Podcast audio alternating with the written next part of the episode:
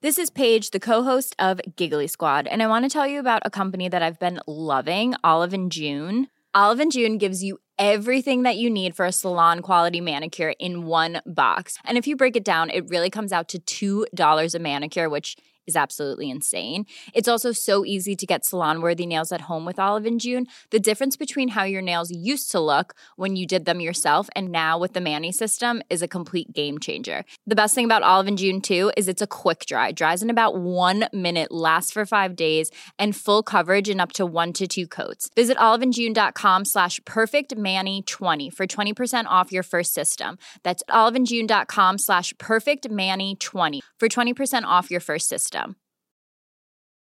Hey, I'm Ryan Reynolds. At Mint Mobile, we like to do the opposite of what Big Wireless does. They charge you a lot, we charge you a little. So naturally, when they announced they'd be raising their prices due to inflation, we decided to deflate our prices due to not hating you. That's right. We're cutting the price of Mint Unlimited from $30 a month to just $15 a month. Give it a try at mintmobile.com slash switch. $45 upfront for three months plus taxes and fees. Promo for new customers for limited time. Unlimited more than 40 gigabytes per month. Slows. Full terms at mintmobile.com. Spring is my favorite time to start a new workout routine. With the weather warming up, it feels easier to get into the rhythm of things. Whether you have 20 minutes or an hour for a Pilates class or outdoor guided walk, Peloton has everything you need to help you get going. Get a head start on summer with Peloton at onepeloton.com. Los invitamos a hacerse Patreons y miembros del canal para 1. Acceso adelantado sin publicidad. 2. Contenido exclusivo. 3. Mercancía. 4. Contacto directo con nosotros. Y 5. Más atención por su dinero. Chequen la descripción para más información. De grabar, güey. La mamada, güey. Ahora sí. Este güey sí, se la sabe toda, güey. Es como Shrek. Sí, Para las nuevas se generaciones, güey. O sea, No, chingados pues es que está sangre hablando. por sangre, sa- sangre por sangre. Sí, güey, no. Bueno, y esto que acaban de escuchar es casi el final de casi hora y media que grabamos de podcast exclusivo para patrones y miembros del canal. Entonces, para que vayan a checarlo allá. Y bienvenidos a una emisión más de este podcast. que Esperemos ser uno de sus favoritos. Negas, ¿cómo estás? Ah, pedísimo, güey, pedísimo. No sé qué vamos a hablar ahora, pero sigamos. Era tecnología. Y pues, ¿no? chavos, ya. Pero lo- bien cabrón los- de tecnología. lo- los invitados ya, ya los presentamos ahorita. Este, pero Santo, ¿cómo estás? Bien, bien, bien, bien, ya con seis chelas, bien. Ahora sí, ya ambientado, no para seguirla. No, estoy bien, estoy bien, estoy bien. Y pues. Héctor Suárez ahora- Gómez. ¿seguimos, ¿Seguimos teniendo esquizofrenia natural o ya es cordura, güey? Ya, ya es cordura. O, o ya, o ya es este. Al esquizo así valiendo verga, güey. Héctor Suárez Gómez, güey. Ya no bebas esquizo, cerveza sin alcohol. De De lo hecho- que te ocasiona. Acabamos de, de ver nacer a, a cordura esquizofrénica. Así es, así es. Bienvenidos sean.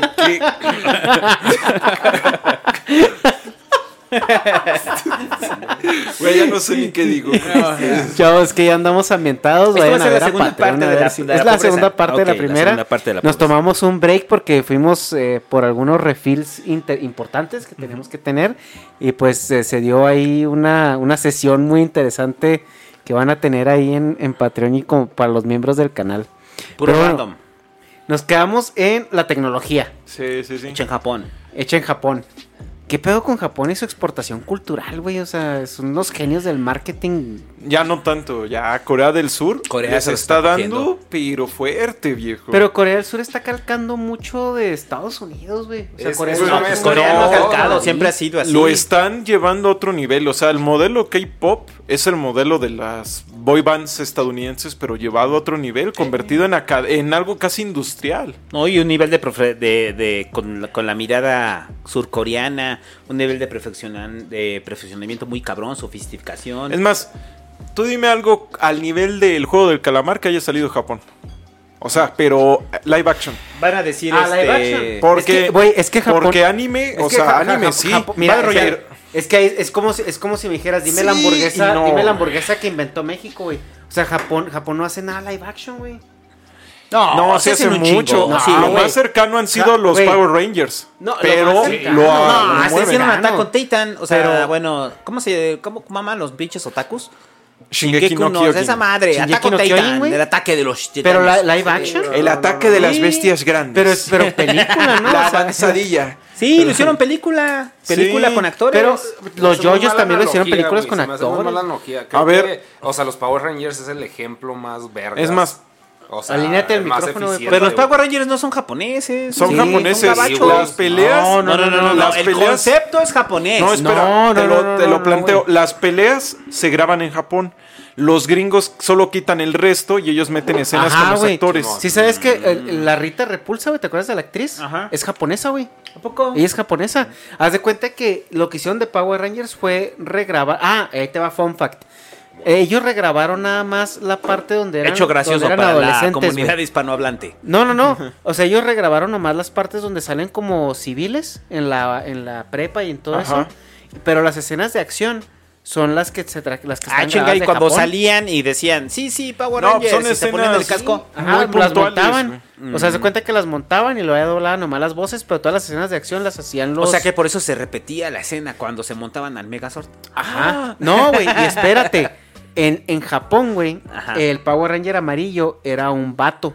Por eso, en, eh, si te fijas bien, se le ve el paquetillo. ¿A poco? Sí. No mames, ¿en serio? Sí. Lo voy a volver a ver. La única que era mujer era la sí, rosa. porque en la, en la gringa la, la- el Power Ranger amarillo No, la, era la la original, asiática, ¿no? la original era innecesariamente racista. La- El Ranger amarillo era, Pues, ja- era asiática. El Ranger negro era era negro. afrodescendiente.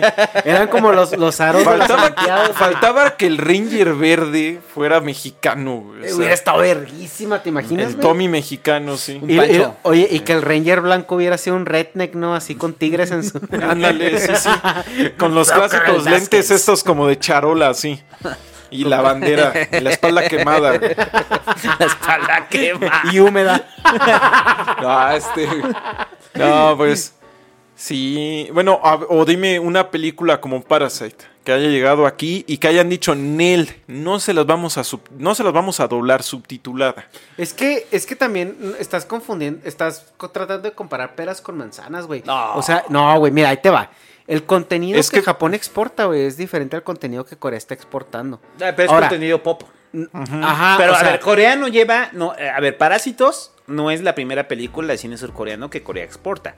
Corea tiene una tradición enorme de películas muy Old chingonas. Boy, o sea. De más de 20 años que llevan exportando su cine y que es un cine de calidad extrema. es- es- estoy de Es más, sea, Wong, o sea, y- Wong Kar Wai, creo que se llama la, No, el no, no. director. Es- No, Wong Kar Wai es este. hongkonés. No, Ah, no, ya, no. ya, ya. Kim Ki-duk o Park Chan-wook. Ah, ya, ya. O sea, Park Chan-wook y Kim Ki-duk son los dos más grandes exponentes del cine surcoreano de la última, este, de los últimos 20 años. Y en Japón, lo único que tenemos mm, aproximado de- es Takeshi Kitano. Lo más cerca, o sea, mira, lo que tenemos de cine japonés que nos llega hasta acá, Godzilla. Pero de Godzilla, pues nos llega más que nada el personaje.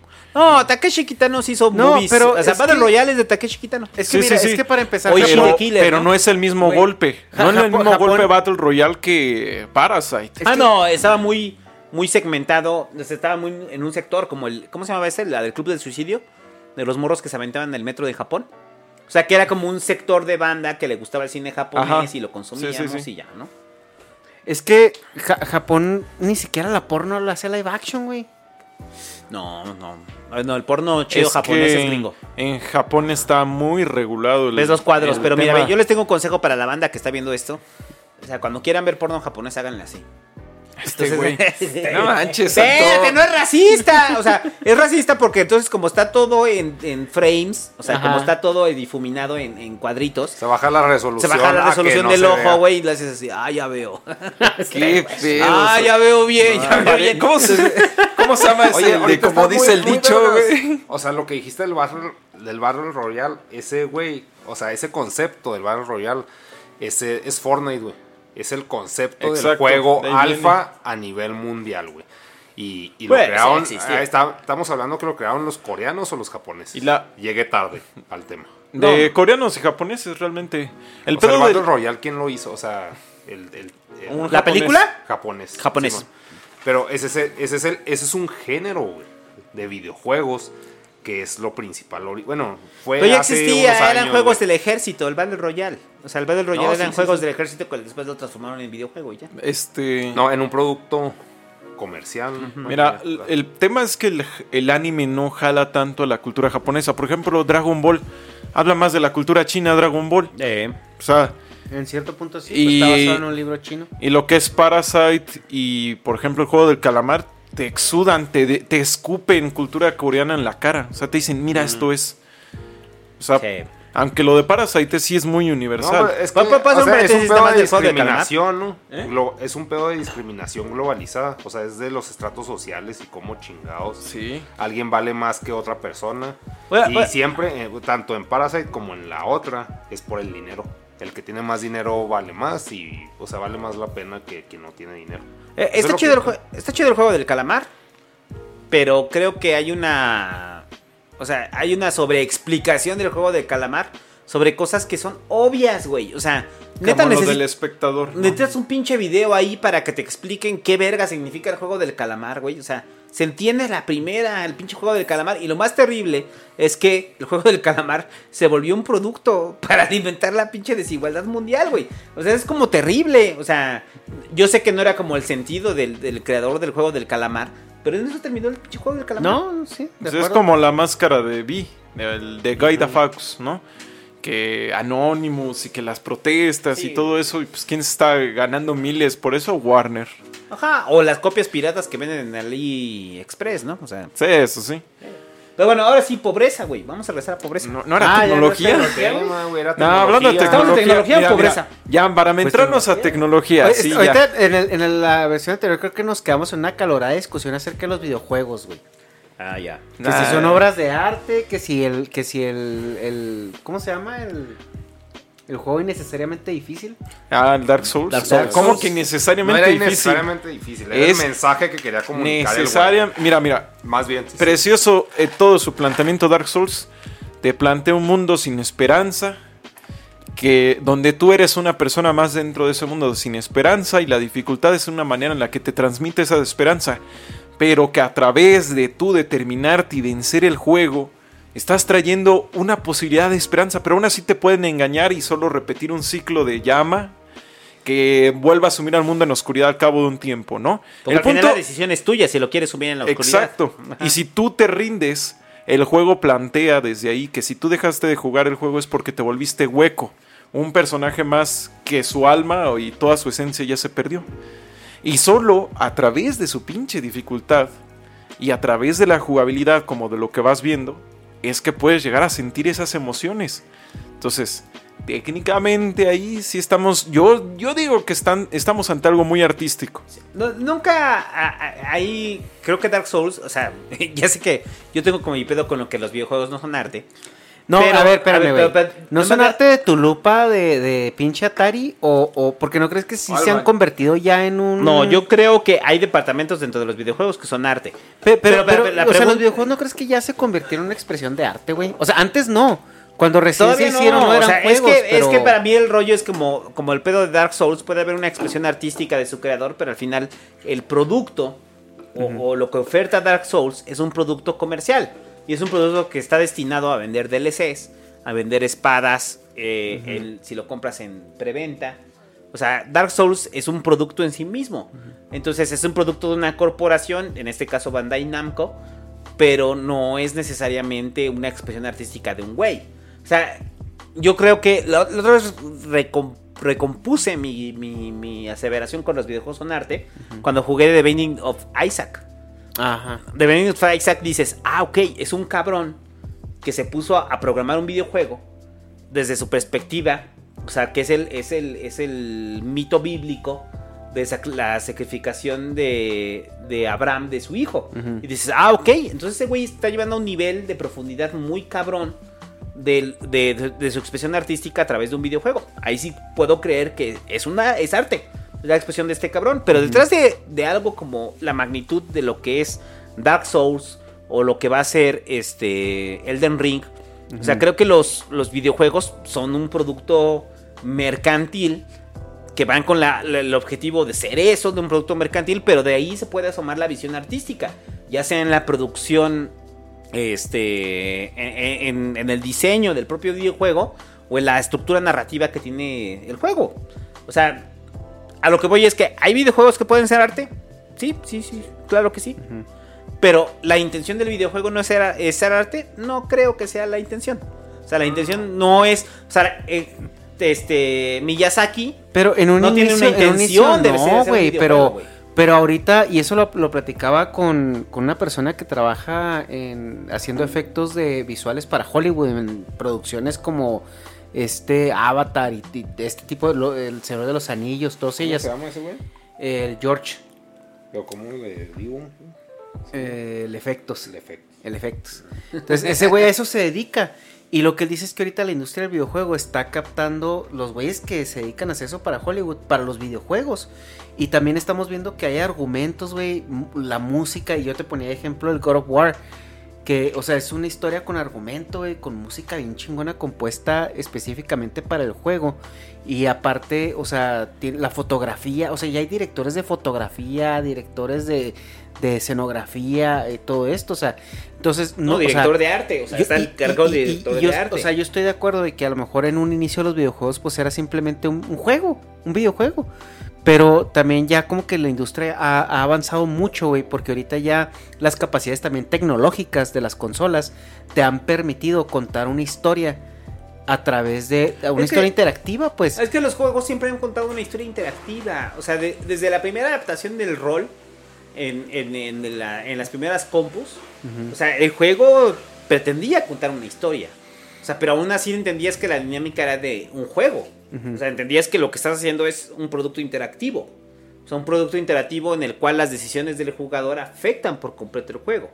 O sea, muchos dirán, ah, ok, esto es parte como, como si fuera arte contemporáneo, ¿no? O sea, mucho del arte contemporáneo en que requiere la interacción del espectador, ¿no? O sea, que el videojuego es eso, o sea, pero mi, mi rollo está en los videojuegos considerados como productos comerciales. Entonces, un videojuego considerado como producto comercial que fue su, que surgió, tuvo su nacimiento como un producto comercial, tal vez tenga la visión del artista, pero eso, la consideración de si es arte o no. O sea, ¿quién, quién le da la validación de lo que es arte o no? Mira, el arte toda la vida solo es arte porque un grupo de personas, El micro. porque un grupo de personas con cierto dinero, poder y o influencia social lo dicen. O sea, es lavado de dinero. Eh, ya sea a veces por eso, ya sea a veces por eso, ya sea a veces por Es especulación pendeja. visiones mentales, ¿no?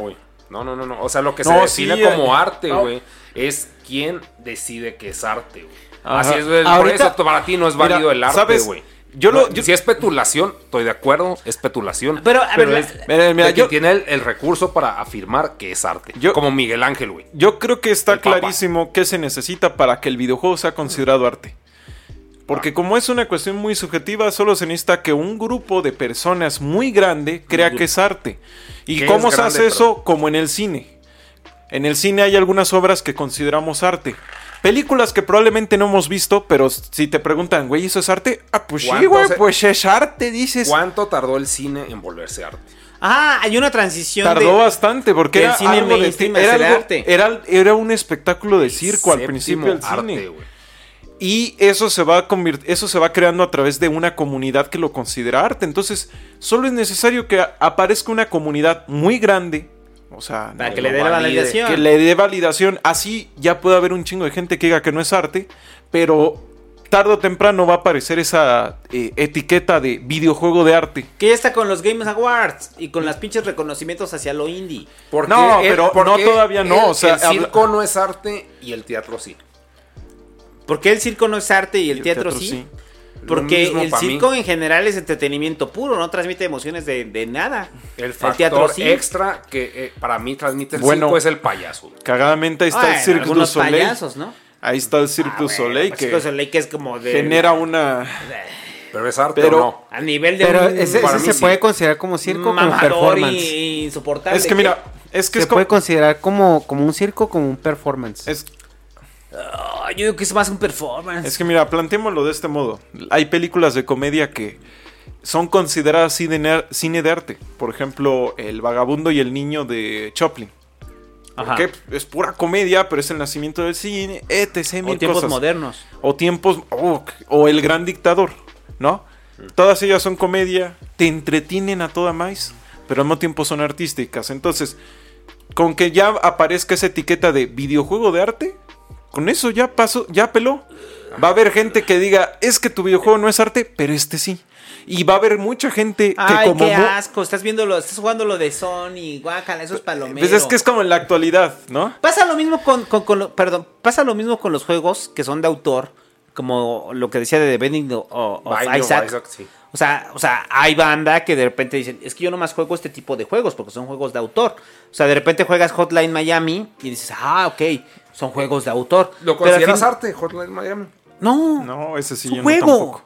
es un juego. Pero De, de Binding of Isaac, eh, yo creo que cuando lo jugué, es de los pocos juegos que me han transformado por completo la percepción. Porque digo, esto no es el producto de una corporación, no es Konami, no es Capcom. O sea, es un güey que quiere transmitir eh, su visión de, de un relato Su bíblico interpretación. a, a través de, de- de un videojuego. Y dices, a mí me hizo mucho clic, o sea, me, me gustó mucho. O sea, eh, pareciera que es como un pinche disco de Radiohead interactivo, güey, de Bending of Isaac. Entonces, cuando, ese es, ese es- yo creo que es de los que más me han roto el paradigma. O sea, me han roto el paradigma Eh, de eh, lo que yo puedo considerar arte y que digo, lo estoy viendo, lo estoy jugando y digo, hay una muestra de arte muy de a- atrás de esto. A diferencia, pues no sé, o sea, yo soy muy fan de Kojima, o sea, Kojima me gusta mucho, o sea, todos los Metal Gears. Pero cuando analizas a Kojima, güey, o sea, cuando lo ves como de fondo a Kojima, te das cuenta que pues solamente es cine palomero, güey. Ah, o sea, pero no, espera, ahí está el de Death Stranding. Death Stranding es un juego Está PT, güey. no lo he PT, jugado. No, El- PT ni que, que ni se hizo, ¿no? O es un demo, o sea, pero No, bueno. güey, ¿lo jugaste, PT? No, PT el demo no lo jugué. Es delicioso, güey. O sea, es- Sí, es- sí, se- se no, veía no, no, maravilloso. sí da miedo esa madre, pero eh, Death Stranding, No, es el miedo, es, Eh, es lo que es. el, PT, güey. el juego habla sobre la, lo que conecta a las personas, ¿no? Incluso el personaje se llama Bridges, ¿no? Puentes. Ajá. Y habla sobre la importancia de la interconexión y todo eso. Y lo hace a través del gameplay. O sea, tú, Sí, tú vas sí, sí. cargando. Es Metal ya- Gear Solid 4, güey, ¿no? Sí, ya que después le vayas echando un montón de capas de porquería y así, que el no, hijo se del Metal Gear Solid 6. A mí Pero- lo que se me hace muy vergas de, de ese juego es todo lo que tienes que cargar para llegar a un lugar, güey. Es de que, güey, es lo que yo digo que tienes que cargar Bueno, pero es, para llegar, o sea, para... es porque le da, es porque le da un propósito al pinche Norman Reedus, ¿no? O sea, Sí, güey, pero o sea, el güey se va cayendo entre las pinches piedras y luego le dicen, gracias, güey. Vas, otra vez. es de que, verga, güey. O sea, ¿cuánta mierda ese güey tuvo que cargar, güey? Para que tú acabes el juego. O sea, eso se me hace...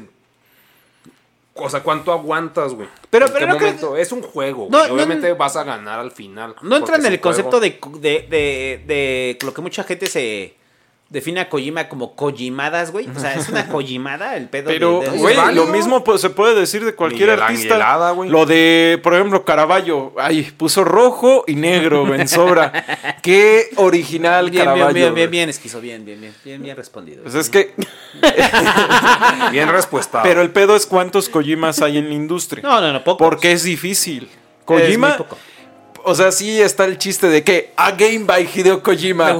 Es- Kojima Productions, Koji Engine. Esa es una sea, mamada de Metal Gear Solid 5, güey, de que Kojima dirigido, creado, producido, dices, ya, Kojima, ya sé Aparte que eres la en verga, güey, o sea, déjame en Aparte paz. sale en el juego, güey, Kojima. o sea, tú Entonces, estás, estás en la misión, güey, así, Se dirigido por, ¿no?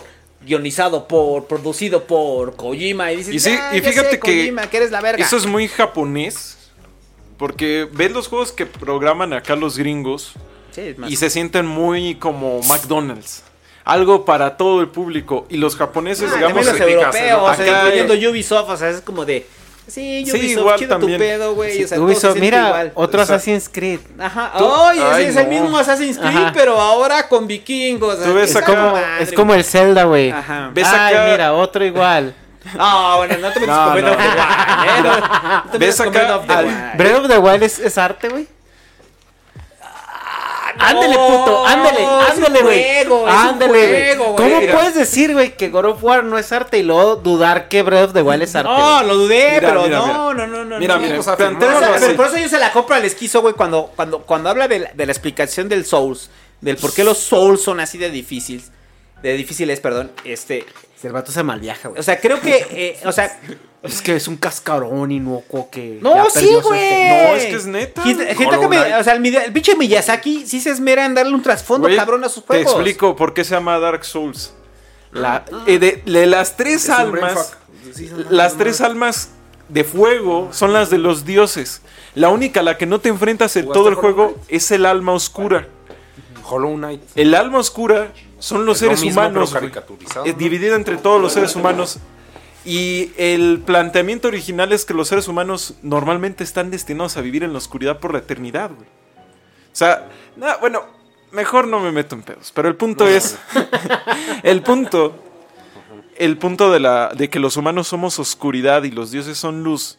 Pues es que hasta cierto punto nosotros traemos una cosita que se llama muerte, güey. Mortandad. Y los dioses son eternos mientras pues, ahí estén. Entonces, tiene muchas cosas así, pero ahorita no está el santo, así que ahorita de qué sirve debatir, güey. Ahí de- de- estamos de acuerdo, o sea, De hecho, el santo huyó, güey, para no debatir esto. sí, dijo, ya, vi- ya salió el esquizo, ya dejó de ser Sí, cordero". ya, ya, ya, ya, ya empezar el esquizo a hablar así. Sí, sí, sí, sí. Y no se te hace como que un balance bien verga cuando define la luz como un ente maligno. Cuando Sí. define a Dios como el anticreación. When you're ready to pop the question, the last thing you want to do is second guess the ring. At Bluenile.com, you can design a one of a kind ring with the ease and convenience of shopping online. Choose your diamond and setting. When you find the one, you'll get it delivered right to your door. Go to Bluenile.com and use promo code LISTEN to get $50 off your purchase of $500 or more. That's code LISTEN at Bluenile.com for $50 off your purchase. Bluenile.com code LISTEN. Flexibility is great. That's why there's yoga. Flexibility for your insurance coverage is great too. That's why there's United Healthcare Insurance Plans. Underwritten by Golden Rule Insurance Company, United Healthcare Insurance Plans offer flexible, budget friendly coverage for medical, vision, dental, and more. One of these plans may be right for you if you're, say, between jobs, coming off your parents' plan, turning a side hustle into a full hustle, or even missed open enrollment. Want more flexibility? Find out more about United Healthcare Insurance Plans at uh1.com. Sí, sí, sí. Ah, Es para ese- mí Hollow Knight sí es más fuerte, pero porque yo jugué Hollow Knight.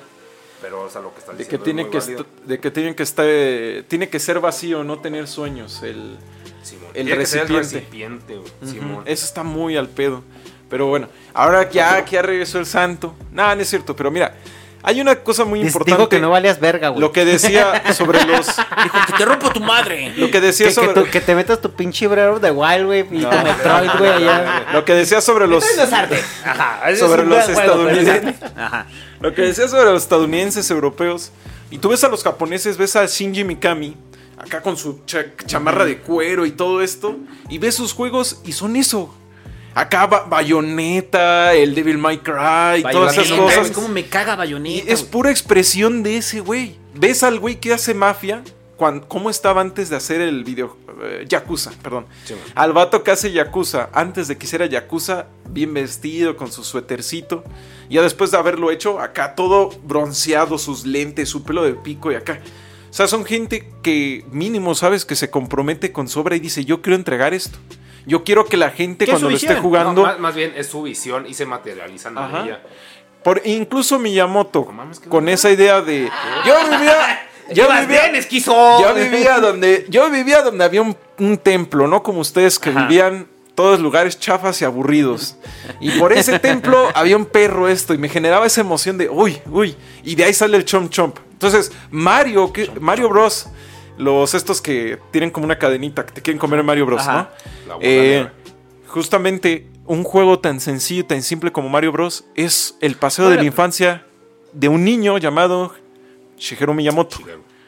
Entonces, ¿qué pasó, mi Saint? A ver, yo, yo, yo, yo he ido cambiando mi perspectiva y entonces la forma discursiva en la cual me salgo de, este, de, esta, de esta discusión es en la cual digo, hay juegos que sí reflejan la visión del autor.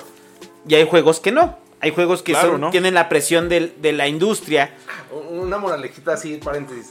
O sea, lo que dice Shigeru Miyamoto es de que es más fácil acabar el juego llamado vida si creces. Oh, mira qué no ma. bonito. Comiendo hongos. Come hongos, come hongos, crece y te va, o sea, vas a acabar el juego.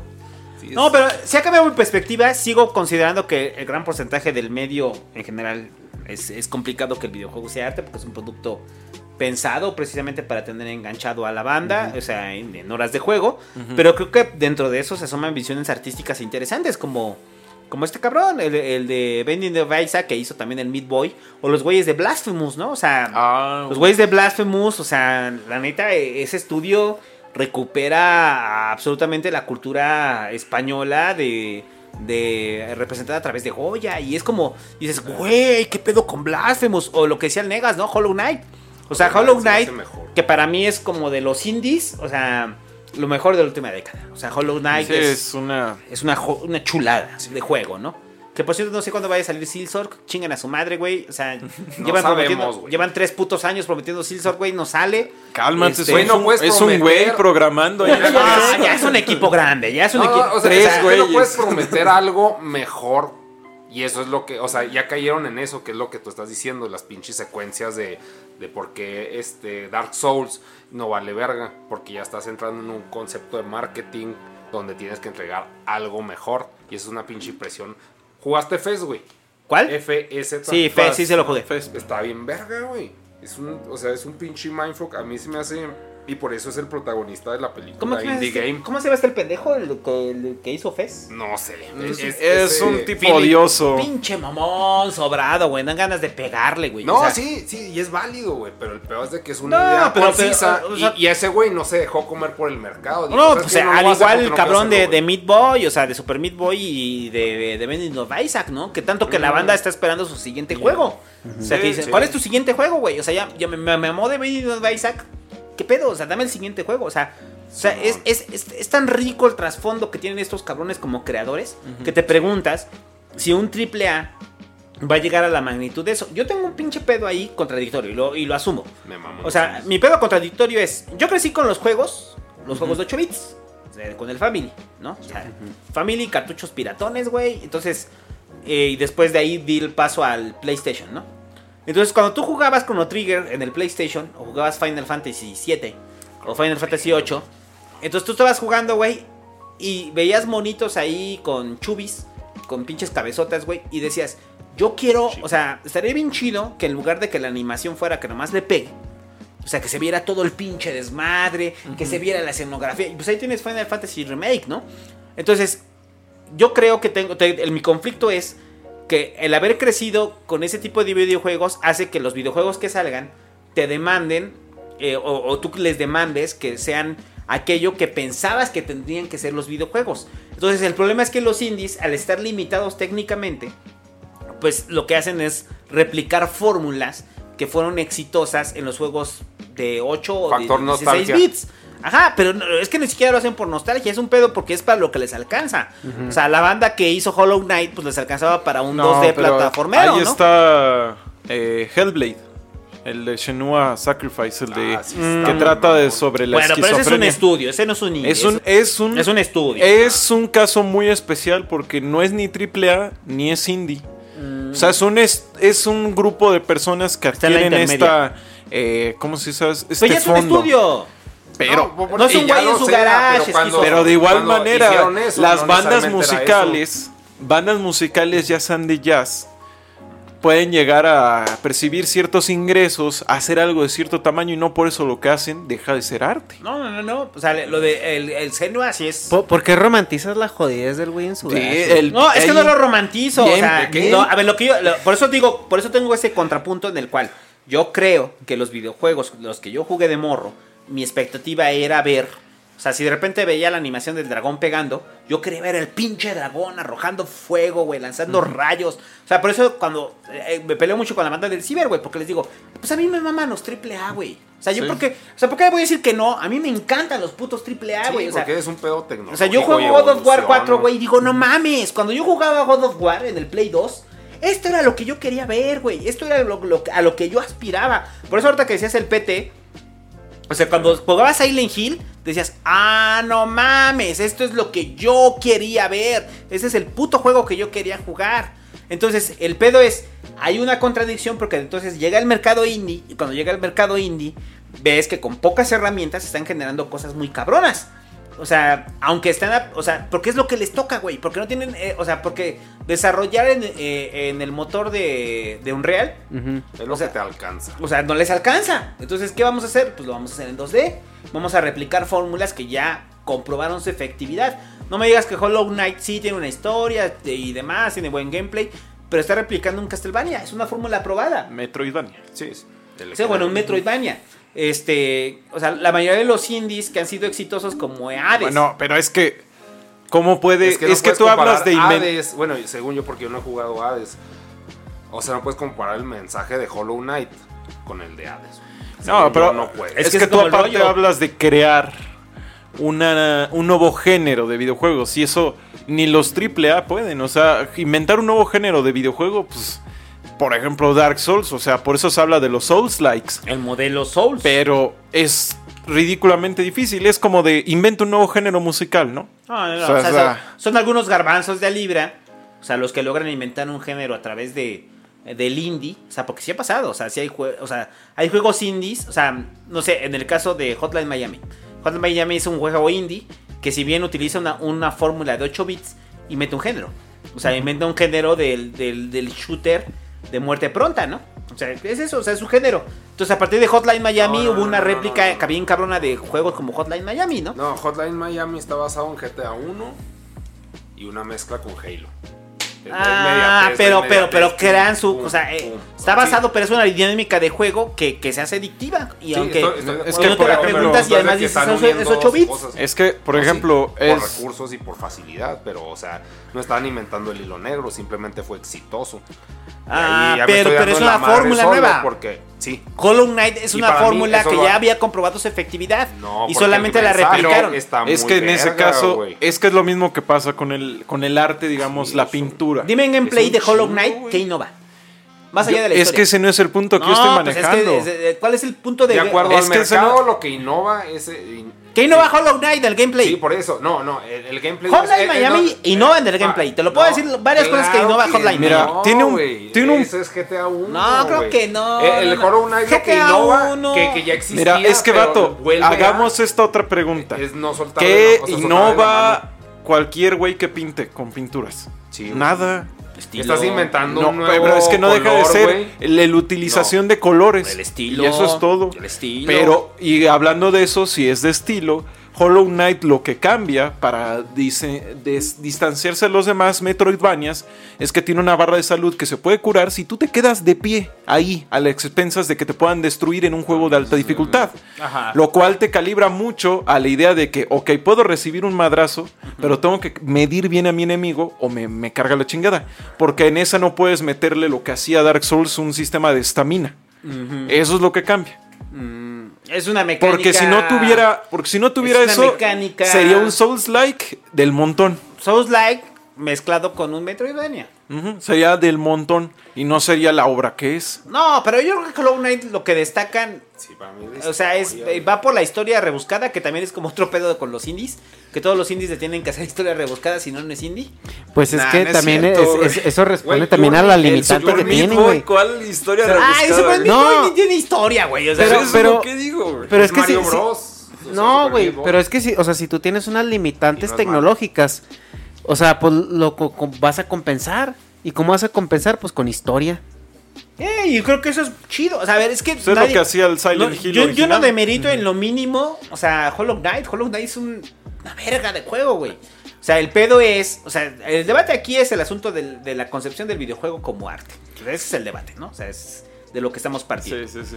a ver, pero es que es que es que siento que estás viendo eh, los videojuegos ahorita, güey, como con una con un, un lente muy reduccionista, güey, porque para ti a lo mejor culturalmente o, ajá, güey, sí. O sea, porque o sea, a lo mejor tú creciste con esta cultura del videojuego que es simplemente entretenimiento o pasatiempo, güey. Ajá. Y, y, y ese pedo creo yo, güey, que ya evolucionó. Porque, ¿qué es el arte, güey? Escritura, poesía, eh, No, bueno, esa es la- fo- las- fotografía, la- las etcétera. categorías de las artes. Ok, ahorita un videojuego, güey, tiene argumento, tiene historia, tiene este, te, te está contando algo, güey. No todos, no todos, güey, no todos. Es lo que dice el Jerry. Saludos al Jerry de Zoom si está viendo esto.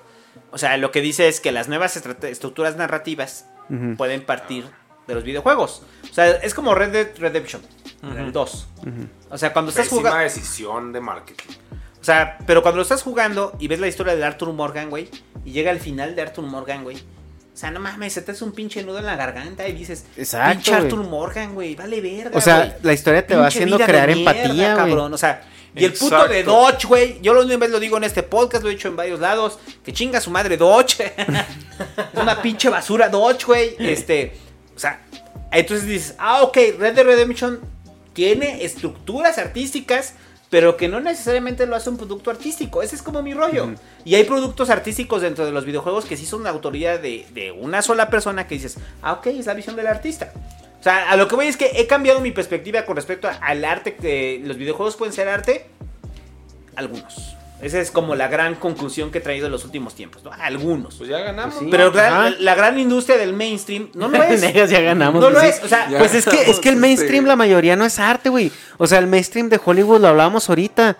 De A todas ver. las películas que salen en Hollywood, ¿cuántas realmente Es son que- arte? El No, problema son los putos gamers. A ver, lo, lo quiero decir. El problema son los putos gamers. Porque los putos gamers quieren pensar, güey, que están jugando Fortnite. No, Y no están desperdiciando el tiempo, güey. A no ver, estás desperdiciando el tiempo, Ah, que- pendejo. no, o sea, no, no. no estás apreciando una obra a ver artística, quién en su vida ha dicho Fortnite es un arte. Ajá, güey. Háblalos. Es que- es- es que no, güey, no, no, no. diciendo va. que Fortnite sí, es arte. diles, diles. No, pero que, que lo crean de verdad, ¿no? No que no lo hagan Es por, que- por molestar, güey. Es, es que, es, que, es, que, hay productos de consumo, güey. Hay que aceptarse como es, güey. Por ejemplo, yo cuando voy a ver una pinche película de Marvel, güey, yo sé que voy a ver un, peli- un producto de consumo, güey. No le estoy buscando chichis a las culebras, güey. No, de que si Thanos tenía una filosofía pinche nihilista y que si es. Mira, no, güey. es o que eso es a lo que les decía hace rato, el hipertexto en vez del contexto. Cualquier cosa. O sea, Infinity War, Endgame no son arte. Pero alguien puede llegar un señor hobbit ahí con su metro ochenta, llegar y decir... Esos son como dos llegar hobbits, ¿no? y a raíz y a raíz del plan de Thanos hacer una reflexión sobre la sobrepoblación y demás. Que ya Espera. lo hicieron en YouTube. Espera, no, no, pero pues es que también qué cosas, ¿no? Pero mira, por eso yo De pongo, hecho, hay un video de esquizofrenia, güey, que lo... por eso yo pongo, no, no, no, yo analizo al del cómic, no al del cine. La decadencia de Thanos. Mira, mira. La decadencia de Thanos. Este, Llega acá mi gallo, el mi mero gallazo, mi gallo, mi mero bueno, el hobbit, y hace su análisis. Y de ese análisis, la esencia de lo que era Endgame cambia. Porque ahora algunas el personas, análisis de Endgame y nos, nos sigue prometiendo de la guerra, güey. a- algunas personas ya no van a ver a un Thanos que solo un personaje para pretexto para que haya madrazos. Ahora van a ver una profunda expresión del maltusianismo y demás.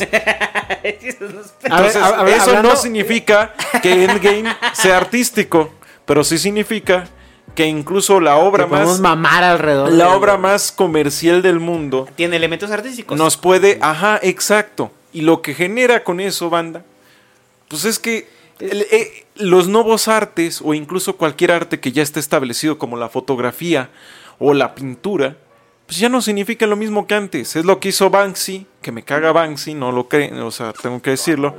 cuan- cuando destruye esta obra, hace una metanarrativa sobre lo que es el arte, a la vez se vuelve rico, o sea, Más. y todo eso. ¿Por qué? Porque ya es pura tontería, es como lo del plátano en la pared, que el güey que se lo comió también era, era parte Era del montaje. Era parte de un Eh, performance o sea- y esa madre, eso eh, eh, está al nivel de una, de una telenovela, o sea, ponernos a definir qué es arte o qué no es arte, yo creo que. de mi arte no- no a tu arte, nada, no es cierto. No vas a llegar a un punto. El rollo es: hay videojuegos que son la minoría. O sea, hay que decirlo así: hay- son la minoría. Sí, sí, lo son. La mayoría de videojuegos hay expresiones genuinamente artísticas de sus creadores. Hay otros que utilizan el- el- la industria para llevar a cabo esas eh, visiones artísticas, como es Miyazaki. O sea, e- el videojuego, como un vehículo del arte, va a estar ahí como, a lo, como lo fue el cine de arte en su momento, ¿no? O sea, El cine de arte, güey. no, no, no. A ya mí te me, diste en la madre solo, güey. Ajá. A mí me- definiendo el videojuego de arte, güey. Que me- todavía no conoces a mí- tú, güey. a- mí Pero me- va a crearse ese término. Ven, es ver, lo a ver, que- a ver, a ver, a ver, del Es lo arte, que güey. dije. el banda. cine, el cine Sí. de arte es un, es un apellido que yo lo decía con el Jerry, güey, con el compa de su... la definición. este que a mí me cagaba la definición del cine de arte, ¿no? O sea, para mí es cine de autor, o sea, no es cine de arte, es cine de autor, es la visión Pero de un autor. Y entonces O sea- el videojuego de autor, cuando ves, por eso, por eso a ver, vuelvo a, a Ah, repetir ya, el pedo ya. de Binding of Isaac. ¿Es videojuego de autor? Sí es videojuego de autor. De que son la minoría, son la minoría. Lo único que estás haciendo es esperando la definición. En el pedo de los triple A's, ¿hay triple A's donde pueden tener una carga artística? Sí. Pero no necesariamente el triple A tiene que ser, eh, o sea, el videojuego en su totalidad no tiene que ser, no, Es que tiene mira, ser lo mismo con arte. las películas de autor pasa. También tienen productores que les dice cambia esto, cambia el otro. Y lo tienen que cambiar. Lo mismo pasaba con Van Gogh. No tengo este amarillo. Tengo que utilizar este otro. Lo mismo pasaba con la fotografía. Todavía no existe la tecnología para captar este tipo de luz. Entonces tengo que a fuerzas hacer esto. Sí, y Miyazaki La- le toca pechugar y hacer eso. Exacto, entonces eh, la limitación que pueda generar, eh, las afectaciones que puedan generar a la visión de un autor no le quitan lo artístico, sino por el contrario, Ya, lo ya en, estamos cayendo en lavarle el cerebro a este güey. en un Este eh, güey es un necio, güey. en un- No, Mira, a ver, yo no, En no, manos- no. en yo manos ya de- cedí, o sea, yo ya he cedido, Megas. o sea, y por eso digo, mi perspectiva ha, cam- Micrófono.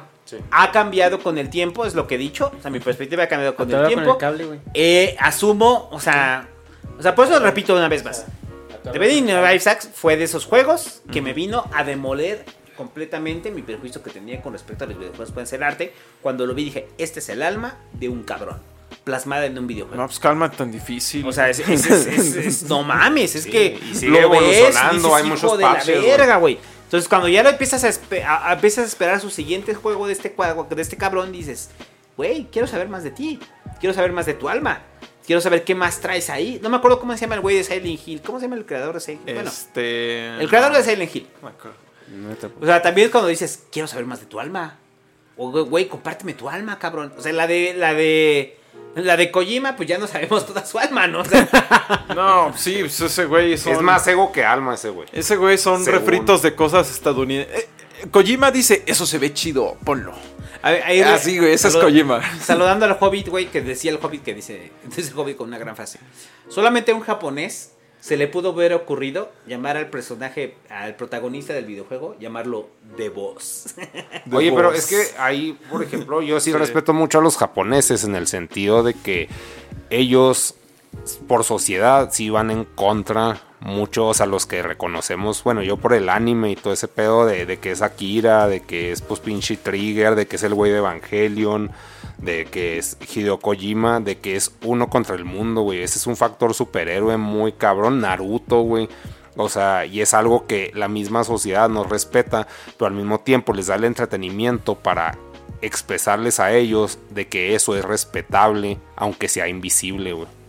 Y eso está, o sea, se me hace un pedo superhéroe avanzado y por eso a mí me gustó también el, el pedo de Goku. O sea, el pedo de Goku, lo que a mí me, me caga Dragon Ball, güey, me caga Dragon Ball, pero el, el pedo de Goku es que no tiene una conciencia social de que está bien o está mal. Entonces, por eso ese güey simplemente Goku es un ejecuta, perro, es como ejecuta, eje- exacto, güey, es un pedo autista, güey, de que yo tengo que hacer esto Goku porque es el me Messi de los gusta. putazos. Ajá. Y ahí está el otro güey, no, yo tengo que ganarte, Goku, y la chica, o sea, es de que, güey, o sea, no puedes porque no tienes la pasión de ejecución de... Y ahorita pues sí lo pueden, o sea, por marketing estar nivelando, pero, o sea, por eso se me hace muy vergas todo el pedo del anime, que es llevarle la contra a la pinche sociedad, güey. Y Naruto, o sea, por eso a mí me atrapó bien cabrón, porque era de que, pues, o sea, no sé, dentro de tus habilidades, este, lograste cosas bien vergas, pero no la podemos entender. Muy cagadamente. No, sí, o sea, hay, hay un límite de, de la idea de, pero e- es, la idea de un shonen, o sea, por eso se define, o sea, hay Sí, un sí, sí. género de ejecución de que, o sea, ya después, o sea, Boruto es un shonen también, güey, pero con menos alma, más marketing, güey. o sea, no sé. Cagadamente, eh, es la fantasía perfecta de los japoneses porque son todo lo contrario. Sí. Destacar está mal. Y la nuestra, güey. O sea, nosotros también queremos ser Goku. Sí, los güey. mexicanos queremos también. ser Naruto, güey. O sea, no Sí. queremos ser Eh, Vegetita. lo- pendejín, los gringos, o por sea. ejemplo, ellos sí tienen una idea de destacar por destacar a huevo siempre. Por eso se me hizo raro lo de que nos comentabas hace rato de, de no, tú no debiste ser un superhéroe en la empresa. Eso No, que te habían eh, dicho. bueno, es- o sea, es que eh, un poquito de contexto, una vez que me tuve que quedar horas extras, bueno, me quedé horas extras para sacar el jale porque hashtag Mexa, ¿no? Pizza y Kawama, sí. Y, y, y mi jefe gringo, sí, el arquetipo gringo surfero, pues sí me llamó la atención, me dijo, o sea, oye, gracias, o sea, aprecio que te hayas quedado, pero, o sea, más que hacer un bien, haces un daño porque alguien dejó de hacer su trabajo, ¿no? Y, y pues aquí, o sea, no, no, no debemos de tener superhéroes porque, o sea, eso al final del día afecta la cultura laboral. O sea, en el, en el aspecto de que no queremos que esto se vuelva la norma. Sí, y eso, por eso te digo, se me hizo muy raro porque lo gringo es, tú destaca, tú sé especial, tú sé diferente. Tú tienes que formar tu imperio, ¿no? Desde la nada. Y los japoneses son lo contrario, ellos son de, no destaques. Tú tienes que ser una, una parte del engranaje. Por eso sus personajes son como Goku, son como Luffy. O sea, sí soy un héroe, sí destaco, pero no me importa, yo lo hago por ser feliz. Ajá. Todo lo contrario a los japoneses, que a ellos se les enseña y se les obliga. Bueno, no se les obliga, se les enseña más que nada. Ahorita viene Kiri y me pega. Que eh, ellos tienen que seguir ciertas normas para que todo funcione. Que ellos, que la sociedad como grupo, como, como unidad es lo mejor. Entonces es esto de... O sea, es- tienen tan suprimida la individualidad que incluso pues no invitan a su casa a sus amigos. Es salir ahí al lugar designado por la sociedad a ir a chelear o a ir a divertirse. Todo eso está repleto de reglas, está repleto de todo. Y acá en esta son de, sí, amigos, nada más es lo que importa. Eso es la perfecta fantasía. Y es lo cagado que me acabo de dar cuenta con lo que dice el Negas. En efecto, también los mexicanos, los latinos, tenemos esa visión de no destacar. Tenemos una. ¿Por qué? Por justo la romantización de la pobreza. Eh, como dice James C. Scott, con el tiempo los oprimidos, con la máscara que les dieron los poderosos, se confunden con su propia cara. Entonces, ¿a qué les suena esto? Los ricos son gente ambiciosa. Yo no soy ambicioso, la ambición es de gente mala. A mí, yo sí, soy una persona humilde que sabe ser feliz con lo que tiene. Eso suena a alguien a quien ya se, ya se ha convencido de que el lugar donde está, o sea, hasta abajo, es el lugar donde debería de estar. Y hilando esto al, al tema que tenemos pendiente, o sea, justo querer retomar, La agenda. porque en, ajá, la agenda, ¿Ya bueno, tecnología? ¿Eh? Sí, No, hace nunca. Saludos a la gente. Este es Nosotros- nuestro podcast de tecnología. sí. Si quieres más podcast de tecnología, del ese podcast, suscríbase en el Patreon para que Nosotros haya somos- más podcast de tecnología. So- so- somos un, un podcast eh, moderno, güey. Me de- gustó de- hablar de de tecnología. género güey, O fluido. sea, creo que está chido. O sea, entonces suscríbase a, al ese podcast para que haya más podcast de tecnología. O tú haces un podcast desde. Un podcast de tecnología. Ya regresamos a ya lo haces. Sí, pues ya, pues es que también eh, duramos hablando de eso casi una hora del otro, güey, anterior. Entonces, Sí, está bien, güey, este cierto. pedo así es, tú ya sabes que este podcast es género fluido, güey. Entonces, eh, eh, a- a- re- retomando un poco el pedo de, por ejemplo, lo que comentabas tú, güey, míralo. Ajá. Ni una más, eh. Ya, ya, santo, ya, se me te vamos a llevar el Déjenme en paz. El punto, bueno, aquí eh, algo que comentabas, por ejemplo, de que por qué los eh, judíos son como ricos, ¿no? Y por qué inventaron el dinero, que era porque inventaron la usura, ¿no? Que alguien comentó. Y es porque eh, el, el catolicismo prohibía al católico todo lo que tenía que ver con acumulación de dinero. Era mal visto. Y en las ciudades que estaban regidas por el Vaticano, los únicos que podían hacer usura eran los judíos. Eran los únicos que tenían permiso para hacer usura. Entonces, ¿qué pasa con el católico? El católico como que sí romantiza esta parte de la humildad, pero humildad combinada con jodidez. Pobreza. Y, ajá, pobreza.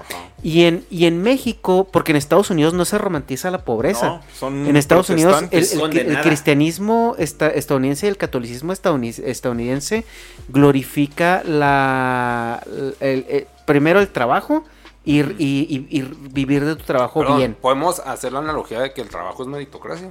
Eh, no necesariamente, pero ellos, ellos sí romantizan la idea de que trabajes y que te vaya bien en tu trabajo. Si tú trabajas mucho y no te va bien, entonces quiere decir que... Pues estás haciendo un buen Que trabajo. no eres que- bueno que- en tu quiere, trabajo. quiere decir que algo mal está con Dios, güey. O sea, como que si tú estás bien con Dios, vas a tener prosperidad. Y, pero, en, pero en México, eh, la, la idiosincrasia es de que si estás jodido y sufres aquí, está bien porque vas a tener tu recompensa en el otro lado, ¿no? Y, y en el otro lado todos los que se van a trabajar allá, ¿no? Pero no, o sea, en el, en el otro plano Este existencial. Y, y se romantiza mucho, ¿no? Y se perpetúa porque vemos que muchos programas de, tele- de la televisión, y por mencionar el más icónico de todos, que viene siendo los de Chespirito, es el estar jodido se, se completamente se, se idolatra y se romantiza y se, y se, y se pone como los dignos, ¿no? De, del- de, de, pues, no sé, o sea, de admiración, por así decirlo. Sí, como la gente pura. O sea, el chavo Ajá. es el más pobre y es el más puro de todos. Sí. Ajá. Y cuando la acusan de ratero, todos lloramos, ¿no? En los, en Kiko- los cinco episodios repetidos, en los cinco episodios repetidos Sí, güey, no regrabados, puedo con el chavo, ¿no? Nunca he podido con el chavo. Y Kiko, que es el que tiene dinero, es el malo, es el mm, El envidioso. odioso, el. Ajá. Entonces, eh, aquí la pregunta es: entendemos que la romantización de la jodidez viene por un constructo cultural, pero ¿por qué nosotros eh, perpetuamos eso hasta el día de hoy? Y ahorita también la agenda política parece estar muy. Eh, va a hacer mucho hincapié en eso, ¿no? O sea, de que el jodido es el bueno y el que hace el esfuerzo incluso por salir adelante es como demonizado. Hay un. eh, hay un Muchas fenómeno que empieza con el cine de, de oro mexicano. Con nosotros los pobres, ustedes los ricos. Chale, mi chorreada. mi chola. Nosotros somos pobres, pero honrados. Y entonces, me acuerdo mucho de esa escena. Es en ustedes los ricos, nosotros los pobres. Llega la señora que es, tiene mucho dinero. Y entonces dice: Yo tengo mucho dinero. Pero no puedo ser como ustedes los pobres. Que miren, no tienen nada. Pero son felices. Y en ese Sí, momento la ñora, güey, con su velo así, que porque obviamente quería hacer que Chachita fuera parte de la aristocracia mexicana. Y en eso los- se, eh, y, y se da cuenta y luego se compra un vuelo a Estados Unidos y ya se le olvida. No, ahí se queda sufriendo porque ella está sola y los pobres tienen unidad. Entonces, el mito del, del pobre feliz y el rico eh, que Sufriendo. sufre eh, en el cine mexicano ha sido una constante. Una Jim constante. Carrey lo retrata a la actualidad. güey. ¿Quién? Jim Carrey. Pinche infeliz No. con Baru. Ve, ve- vete a, lo- a las películas de cine mexicano ahorita. Ahorita no sé cómo se llama esa puta película. Eh, pero de No, todos no, no, lados pero es- es que Jim Carrey es un caso real de un pinche rico infeliz idiota, güey. Ah, sí, que no tiene nada que hacer y ahora pinta, ¿no? Ajá. No, y, y está triste siempre, güey. No, pero eso no es la realidad. Bueno, o sea, pero Jim Carrey volteas a ver, o sea, lo que decía hace rato con. Jeff Bezos, o sea, que Jeff Bezos baja de su cohete y estás así de, ah, no mames, tuve el mejor, el mejor sexo de mi vida. Pero ese güey está creando cosas. Jim Carrey está haciendo Sí, pintura, pero- que es un arte vieja. Para lo que ese güey, si estamos hablando de que, bueno, aquí estoy infiriendo que el cine es el séptimo arte, ese güey no está creando el octavo arte, güey. No, está haciendo pero- pintura, que es uno de los artes más jodidos, güey, como el teatro. Porque no tiene está- no tiene capacidad creativa porque topó con una matriz de realidad de creación. A mí se me hizo muy fuerte con el güey que nos negó la pinche el stand-up, güey. A mí, o sea, el mensaje de, de ese güey me dijo, la creatividad se me acabó a los 52 años. El hecho que te puedan plantear ese güey a qué edad se le acabó la capacidad creativa, güey. Y sea tan marcado en su vida. O sea, ese güey no me dijo, "A los tantos años tuve hijos. O sea, me dijo, en esta edad dejé de ser, güey. O sea, de crear, o sea, es que, verga, güey. O sea, ¿cómo, cómo chingados defines eso, güey? Y por eso, o sea, estuvo bonito hablar con el güey que nos mandó a la verga en el stand-up en, en Chihuahua, pero, o sea, es. ¿Cómo, cómo chingados defines ¿Hasta dónde llegas, güey? ¿Hasta dónde te acabaste, güey? No, pues es que eso lo define la propia situación. Sí, o sea, cada quien lo define, pero es el hecho que ese güey lo tuviera tan claro. ¿En qué momento murió, güey? En vida. ¿En qué momento llegó a ser vacío? Es de que, verga, güey. Qué bonito, güey, que lo aprendiste a distinguir. Mínimo, güey, mínimo. No Eh. como Broso, que es un hollow forever, güey. Por eso decía que, que- que en el caso del cine mexicano han replicado una fórmula que ha logrado su éxito. O sea, eh, los pobres somos felices, los ricos son- sufren mucho, los ricos están eh, en un... O sea, tienen todo, pero no tienen una familia, no tienen una estructura que los, repal- que los respalde. Entonces yo creo que también ese es uno de los grandes mitos a demoler. O sea, o sea, puede ser ah, que haya un compa que tenga varo, que sea rico y que dices, ah, ok, yo soy muy infeliz. Pero hay otro porcentaje que no lo es. O sea, poniendo un ejemplo como actual, el caso de Lozoya, ¿no? O sea, Lozoya, Ah. todo el dinero del mundo, güey. Se me antojó el sushi, güey. Todo el Eh, dinero del mundo. A ver, eh, esas, son esas, esas son esas cosas que no me explico con Lozoya, ¿no? Yo tampoco. Lozoya es hijo de un político, un político muy reconocido, familia de alcurnia, tienen todo el dinero del mundo, no necesitan más dinero, pero Lozoya hace business este, para obtener dinero de forma fraudulenta. Y no solo eso, sino recibe la protección de la fiscalía, el güey se va a comer pato. Y el güey, es, mientras estaba comiendo pato, estaba comprando obras de arte. de, porque aparte los- Mandaraque. Lozo- Lozoya es un coleccionista, no de monas chinas, Sí, eso es su equivalente a su nivel. su equivalente es un nivel, arte, arte, ¿no? Obras de millones de dólares. Sí, man. Entonces, te preguntas y dices, güey, o sea, Lozoya neta, ¿qué más necesitas, cabrón? Tienes todo. O sea, ¿por qué te tuviste que salir a cenar al Hunan y comprar obras de arte, no? O sea, ¿cuál es como el tope para la, la voracidad que tiene Lozoya? Entonces, si lo extrapolamos al pedo de los nosotros los pobres y ustedes los ricos, entonces, en teoría, Lozoya tendría que estar sufriendo mucho. La pregunta es, tú esquizo, tú negas, ¿crees que Lozoya sufre mucho, güey? Bueno, en ese momento no. No, no, en ese momento no, ahorita en el reclu tal vez sí. Sí, ahorita Pero en ese momento, ¿tú crees que Lozoya sufría mucho ser rico? No, no, o sea, es, o sea es que... un pedo recreativo de que la creación ajena, güey, te causa felicidad. güey. O sea, no, no necesariamente el güey creó algo, pero, o sea, y eso... No mames, yo soy Lozoya, pero, o sea, el, el- el- el pedo es de que, o sea, También cabrón que digas, yo soy Lozoya, negas. Sí, Eso o sea, es, cabrón. es un pedo, me apellido igual, güey. Pero, o sea, el pedo es de que un pinche. eh, es un, ¿Te apellidas o Lozoya? sea, Sí, ¿verdad? Un pedo recreativo. Sí, tenemos cierto parentesco, pero no tengo su capital. Pero, o sea, es muy divertido. Es para mí placentero, no divertido. Es placentero, güey. Adquirir cosas creativas ajenas, güey. Yo, yo por eso sí me causa un chingo de sentido lo que. Ya lo torcieron la chingada, o sea, pues, órale. Pero sí entiendo eso, todo lo que describiste, yo no conocía que había pasado por eso. Pero es muy placentero, pues, disfrutar de la creación ajena, güey. Y, y por qué esas pinches creaciones tenían validez en su momento. Y es un pedo de coleccionismo, es un pedo adictivísimo, güey. Yo así estoy con las pinches monas. Yo amo hacer directos viendo Mandarake, güey. Y es una cultura, pues, japonesa que yo, pues, o sea, se me hace muy vergas. Eh, el peo consumista gringo adaptado a una cultura decadente y en el énfasis de crear unos pinches Gokus y al mismo tiempo mujeres, bueno, me gustan las mujeres, ¿no? Pero no sé, está, sí entiendo a los Oya y a su adicción a la acumulación de cosas bonitas. Las cosas bonitas dan felicidad. Pero entiendes, entonces el rollo es que hay una, una concepción que ha instalado el cine y que se ha transformado en un mito en el cual la sociedad mexicana cree que los ricos no son felices y que los pobres lo son. Ah, sí. Y lo cual es completamente absurdo. O sea, en, Sí. en- en el, en los ricos obviamente hay sufrimiento, pero también hay demasiada alegría. Pero en los pobres no solamente son, no solamente son felices, sino que también hay un horror detrás de la pobreza, detrás de la carencia. Eh, hay un... Parte de lo que yo trataba de transmitir con las crónicas era eso, ¿no? O sea, de que, o sea, dejemos de romantizar la pobreza, pero también dejemos de, de romantizar la idea de que el barrio en sí mismo ha decidido eh, pudrirse.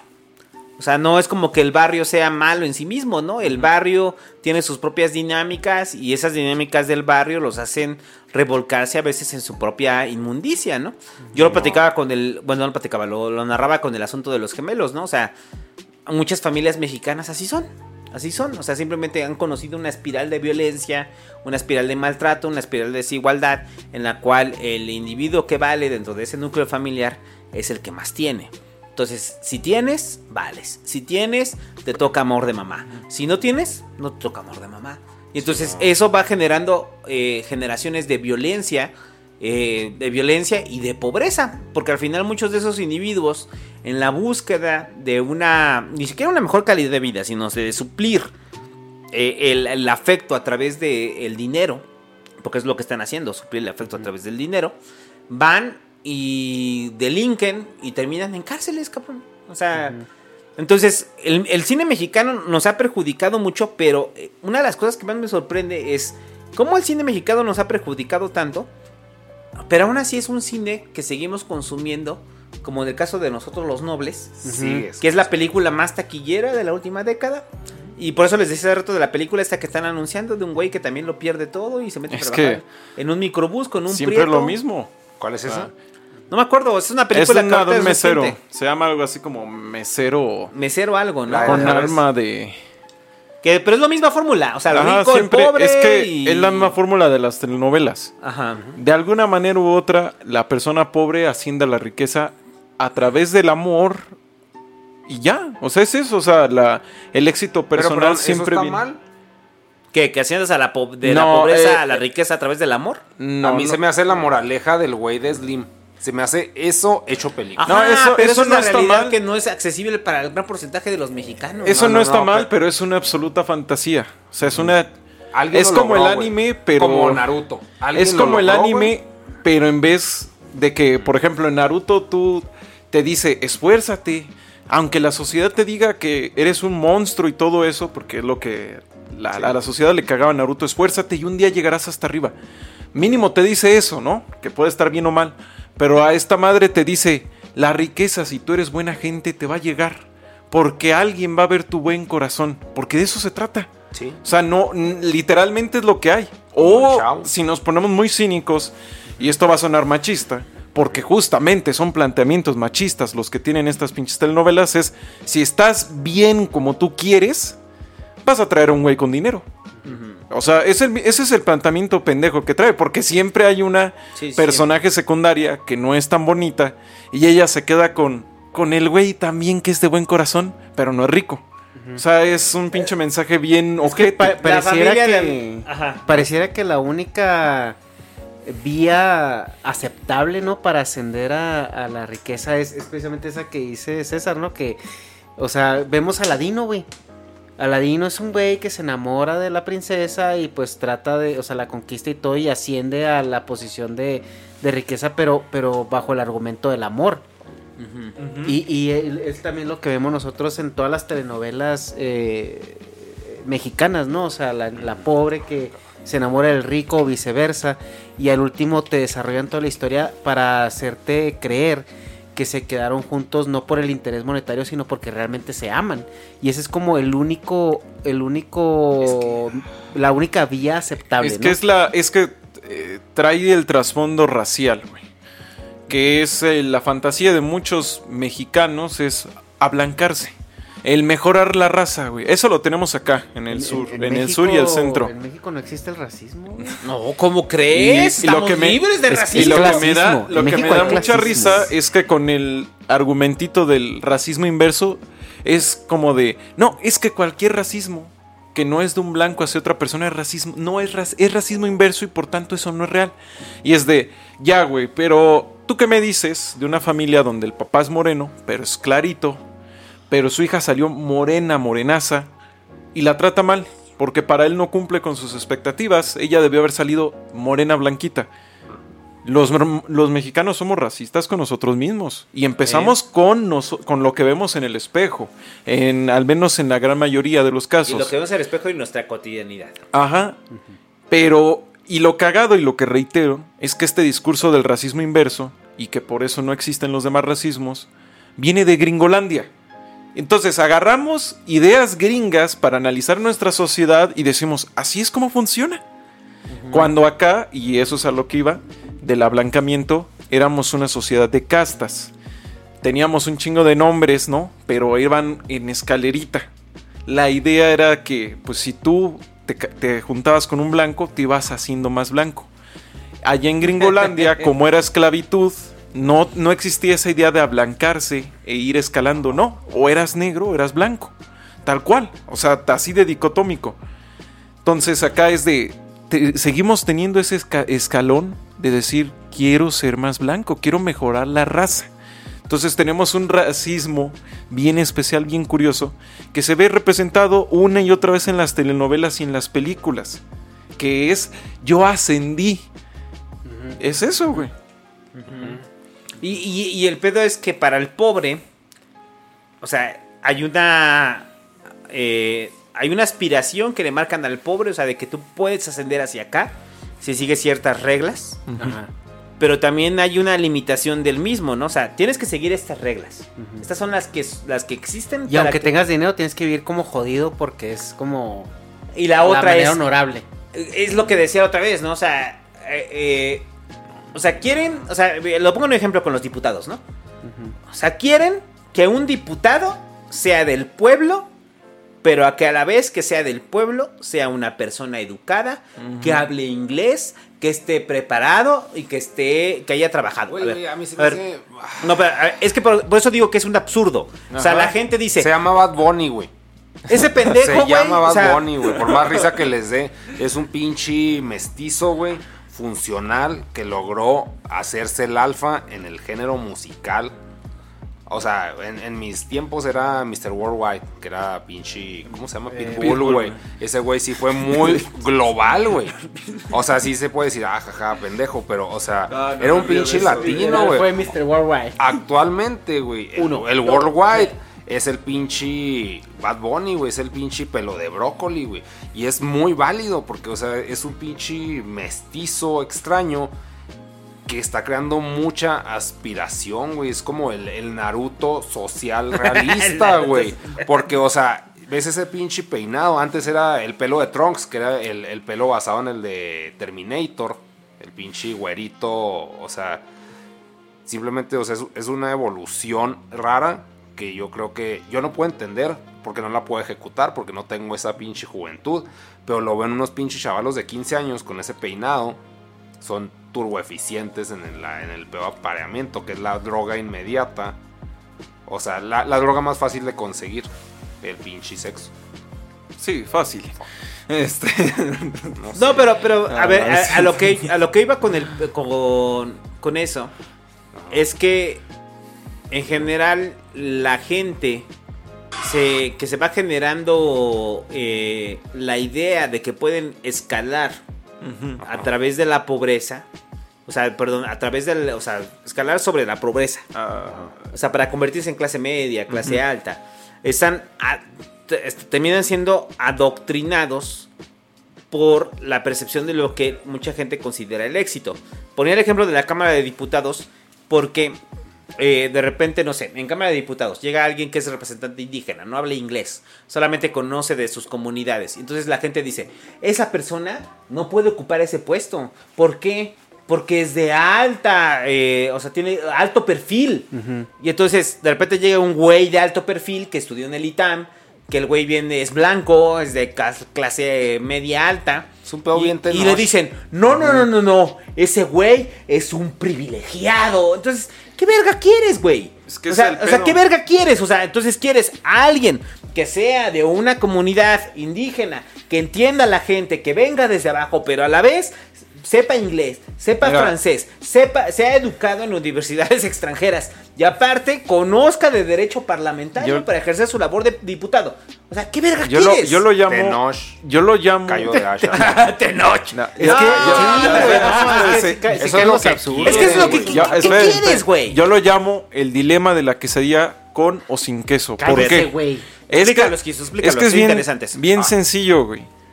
El mexicano no tiene identidad. tiene una, pero le caga esa identidad, entonces no quiere que nadie tenga identidad. Si tú eres, tú Gesha, eres güerito, eres güerito cagaleches. Tú no eres mexicano de verdad porque no eres moreno. Pero Ajá. el santo es moreno. Ah, pinche patarrajada, güey. Ese güey que... Pinche aprieto, cabrón. Sí, pinche prieto, güey. Ese güey seguro roba. ¿Me entiendes? Ninguno está bien. Nadie está bien. ¿Por qué? Porque nuestra identidad a día de hoy sigue siendo que mágicamente después de que los españoles llegaron, se fueron como 100 años para que los que quedaron se reprodujeran entre los que estaban. Y luego ahí ya nacieron los mexicanos y ahora sí regresaron los españoles a dominarnos. Porque no teníamos nada que ver con los españoles. No, esos güeyes estaban así como que viéndonos de lejos. O sea, no tenemos nada de español. Y tampoco tenemos nada de otra cosa que no sean los mexicas. A huevo, somos mexicas. Hasta tú, güey, que de hecho allá eran chichimecas por donde tú estabas, pero esos güeyes no existen. Los chichimecas valen madres. Esos güeyes no son reales, güey, son fantasías, son como en chupacabras. güey. Es como los mexicas que se sentían avergonzados por Eso es la en el mito. El de pertenecer por parte ese de güey. los Hi, I'm Daniel, founder of Pretty Litter. Cats and cat owners deserve better than any old fashioned litter. That's why I teamed up with scientists and veterinarians to create Pretty Litter. Its innovative crystal formula has superior odor control and weighs up to 80% less than clay litter. Pretty Litter even monitors health by changing colors to help detect early signs of potential illness. It's the world's smartest kitty litter. Go to prettylitter.com and use code ACAST for 20% off your first order and a free cat toy. Terms and conditions apply. See site for details. Want flexibility? Take yoga. Want flexibility with your health insurance? Check out United Healthcare Insurance Plans. Underwritten by Golden Rule Insurance Company, they offer flexible, budget friendly medical, dental, and vision coverage that may be right for you. More at uh1.com. Hey, it's Paige DeSorbo from Giggly Squad. High quality fashion without the price tag. Say hello to Quince. I'm snagging high-end essentials like cozy cashmere sweaters, sleek leather jackets, fine jewelry, and so much more. With Quince being 50 to 80% less than similar brands. And they partner with factories that prioritize safe, ethical, and responsible manufacturing. I love that. Luxury quality within reach. Go to quince.com slash style to get free shipping and 365 day returns on your next order. Quince.com slash style. De los chichimecas, ¿no? O O sea, sea- los mexicas les molestaba que los mexicas, que los chichimecas fueran parte de, de su origen, ¿no? Ajá, o los. Ni los tlaxcaltecas, ¿no?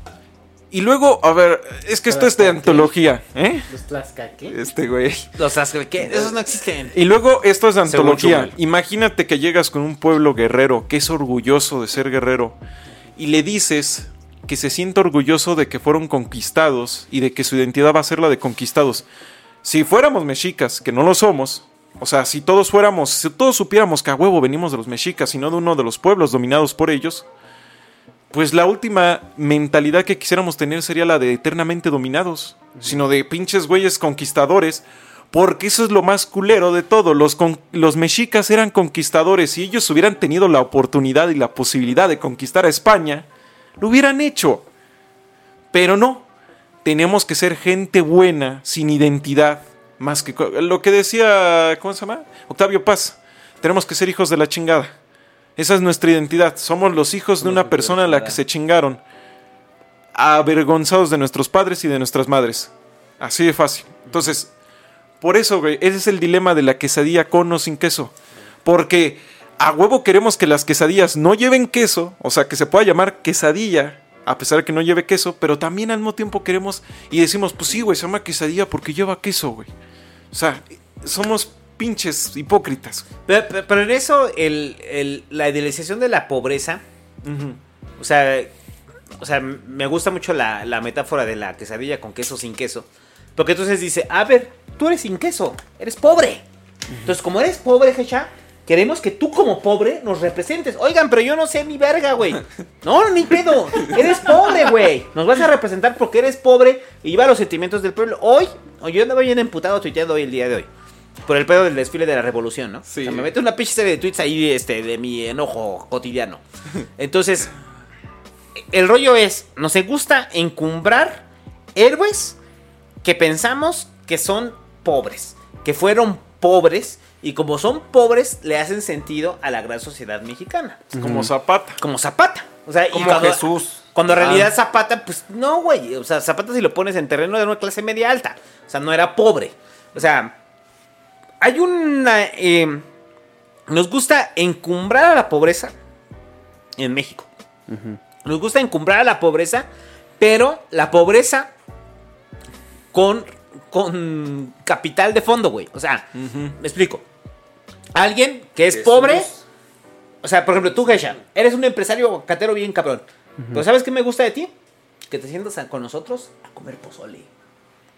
O sea, ¿qué quiere decir eso? Que sigue siendo humilde. Hay una reivindicación de la humildad, que la humildad la utilizan como sinónimo Y de pobreza. Y se la La compramos. Y dices, ah, el Gesha se come un pozole, güey. A huevo que voto por él, porque él es como yo. O sea, él es de la gente, de, de- de la pobreza. Él sabe lo que, lo que significa venir de la pobreza, ¿no? Entonces, creo que parte de la actividad política lo que te da es que no toda la banda, güey, o sea, que viene de las clases medias son unos pendejos. O sea, hay clase media preocupada. O sea, si nos queremos ir a los iconos de la historia mexicana, pues Madero era un clase media alta, güey. Casi clase alta. O sea, ujú. Zapata también lo era. O Y, sea, y yo, y yo creo que Madero era clase alta, güey, porque hasta se fue a estudiar al extranjero en es- una temporada, güey, donde, Eso se llama Ah, o sea, clase media, el- el- donde, el- donde estudiar en el extranjero O- no o- era o- accesible. Hoy en el pinche desfile, güey, el presidente tenía tres iconos: Zapata, Villa y Felipe Ángeles. Entonces, Zapata, clase media. Villa, si viene desde abajo. Felipe Ángeles, estudiado en, en- en academias en Estados Unidos, que regresó a aplicarlo hacia acá. O sea, Felipe Ángeles es- sería como el equivalente de tu primo que se va a estudiar una maestría en Alemania y regresa y aplica su conocimiento acá. Entonces, el, el- el rollo es que hay una incongruencia con respecto a, la, a, a qué consideramos pobreza y que si la pobreza es reivindicadora del individuo. Entonces, hay, hay personas que no necesariamente pasaron por la pobreza y tienen un panorama Social bueno, interesante. social interesante. Y hay personas que pasaron por la pobreza y no necesariamente, güey, tienen un panorama social. O sea, la pobreza no es un símbolo de bondad. Y el problema es que el presidente, durante tres años, nos ha machacado el discurso de que la pobreza es un símbolo de bondad. Es un símbolo de que la persona pobre es buena y no la persona pobre es buena. Yo apenas me ponía el pedo con el asunto de Guerrero. El asunto de Lo de Guerrero. las niñas. Lo de las niñas. Que dices, o sea, yo, yo lo he dicho varias veces en el Pasquín, pero chingan a su madre con sus usos y costumbres. A la verga, güey. Hay un pinche estado que dice, si usted está violentando los derechos humanos de esa persona, se va a la chingada y a la chingada sus usos y costumbres. Sí, respeto a los pueblos originarios. Sí, hasta donde, hasta donde no atenten contra los derechos de las otras personas. Entonces tenemos que también de que rompernos este pinche idea que tenemos en el país. De que la persona pobre es buena, güey. O sea, la persona pobre no, No, no es un es. sinónimo de, de, de Y eso, bondad. es- eso, o sea- eso es lo que quería decir porque, o sea, si hay, eh, aparte de romantizar la pobreza, ¿no? En México, es de que te dicen, el rico es malo y el pobre es bueno, no matter what. Y, y, y no, y no funciona así, güey, o sea, hay ricos buenos y malos y hay pobres buenos y malos, güey. O sea, eso no tiene nada que ver y también tam- tampoco, tampoco tiene que ver con los parámetros de, de felicidad personal. O sea, un- una persona en situación de, de carencia puede ser una persona feliz, güey. Y una persona en, en- parámetros de, de opulencia, pues puede ser muy infeliz también. Entonces, es como algo que no, o sea, los parámetros con los cuales nosotros estamos diciendo que la pobreza es buena o la riqueza es mala, son parámetros que no tienen nada que ver con ellas. Es como el, el rollo este cuando a mucha banda le dicen, es que ya perdiste humildad. ¿Qué humildad? Ven, mira. Ya no eres humilde. O sea, tú esquizo. Antes eras humilde, güey. Ahora ya no lo eres. No, ya Antes, no. antes eras una Ah, persona mira, de barrio, güey. Justamente que, ahí tengo mi historia. Tengo una historia muy bonita y preciosa. que, que esquizo a cada rato dice que no, yo no comía de, de niño. y- No, yo tuve mi. Y, y- y era pobre. no, y- gente, pues no, Miren, no ya, comía, ya crecí. No. Desnutrido, pero crecí. Un 80 mido. Güey, yo no sé de dónde. O sea, puro frijolito. O sea, neta, güey. Eh, te tocó buena genética, esquizo. O sea, no, güey, mi familia, los demás son chaparros. O sea, yo creo que. Bueno, ya, temas genéticos, pero. Igual sirve para des- des- desestructurar un poquito esta idea estúpida de la raza. De que raza de bronce, güey. Ándale, sí. Primero que nada, en México tenemos población afrodescendiente allá en Guerrero. Ajá. Y en Parte de ahí vengo, parte de ahí tengo un poco. Y pues me estoy muy agradecido por ese remanente genético. También de que, pues perdón santo, con tu perdón, pero pues eh, ya sabes, eh, la población indígena mexicana no se le cae el pelo. Entonces también por ahí tengo. Perdón aún, porque yo soy jarocho, güey. No manches. O sea, yo siempre he dicho el pedo, o sea, ese chiste que digo es cuando dicen, es que se unió un español con un indígena, entonces te imaginas un güey así, alto, guapo, Barbón. de piel morena, güey. Dices, güey, pero ¿qué tal si se unieron lo peor de ambos mundos, güey? Entonces yo tengo lo peor de ambos mundos, güey. Nah, el pedo es que Tienes mal skin. Buen Pero tus estatus están con madre, No güey. Están güey, pero mi skin está No de la tienes- verga. armadura culera. no tienes el pase premium, santo. No, este. eh, Vamos. Me decían en mi casa. O sea, esa idea del barrio nunca nos la dejó tener mi abuela. Ella venía de fuera, ella venía de Michoacán. De puro chambear, puro chambear. Y decía, no, pues es que ya viste lo que andan diciendo. Y acá decía, el día que esa gente a mí me debe tragar, ese día decide sobre este techo. Y así nos decía siempre, siempre. No, pero es que ya júntate con. Ya hay que. Nos dicen que nos juntemos con estas personas, así. Y decía lo mismo.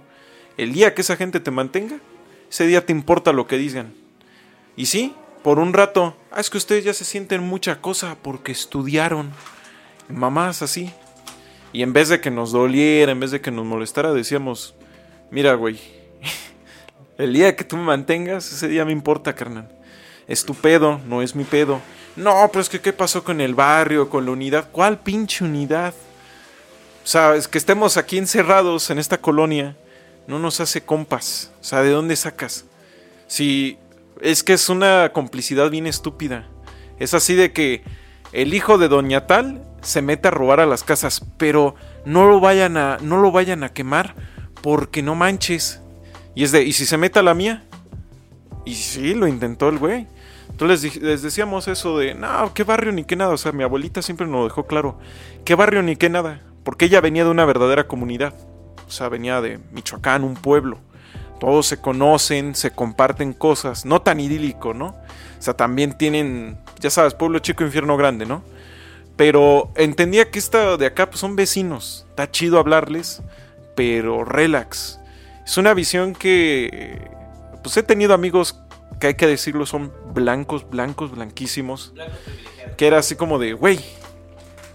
Sí, porque también tengo conocidos que son blancos y les va de la fregada, ¿no? Este.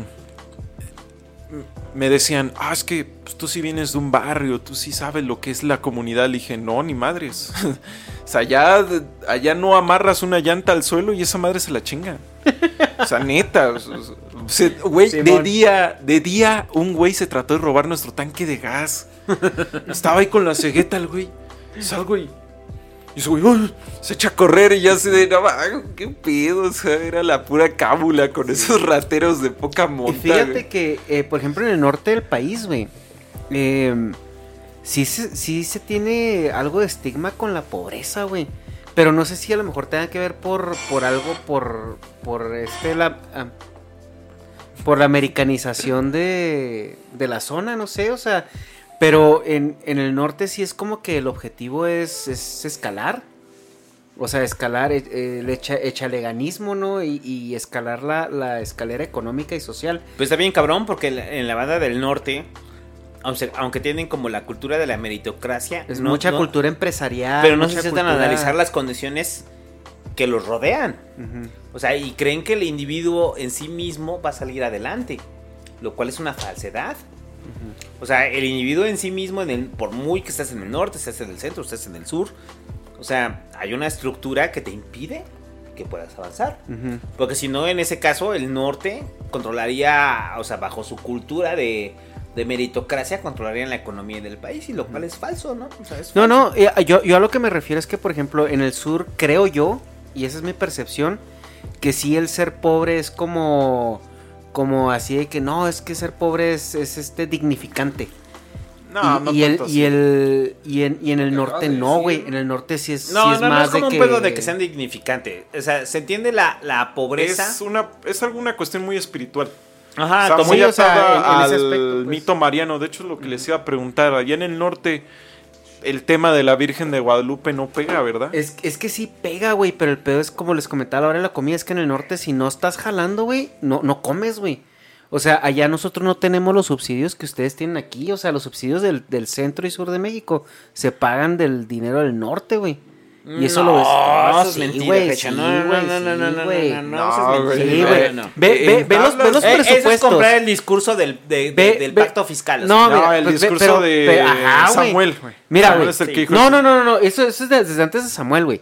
Y, y a, lo, a lo mejor, mira, No, no, no. A- Ve a- a lo mejor estoy mal, güey. O sea, ve las pero, del pero yo sé, güey, que en el norte te cuesta más caro, o sea, un litro de leche y un kilo de tortillas. Pero, que aquí. men, es que, men, mira, yo te lo comento.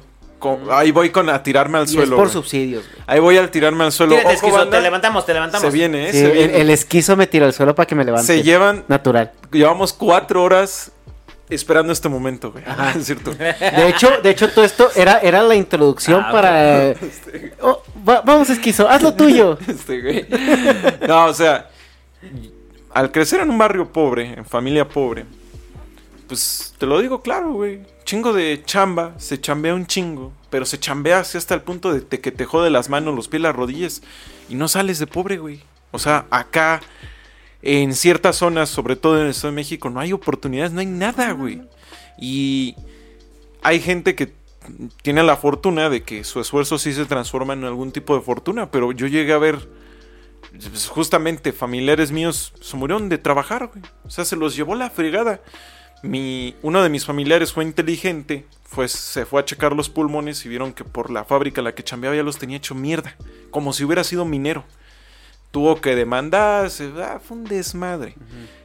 Y generalmente esa idea de, no, si es que acá, o sea, yo, yo así personalmente te lo digo, no he visto gente que viva de subsidios. Allá en la colonia donde yo crecí, que es popular, que neta, no, o sea, mucha gente sin un peso, güey. Nunca había alguien viviendo de subsidios. La neta, nunca, güey. Y el día de hoy sigo sin conocer a alguien.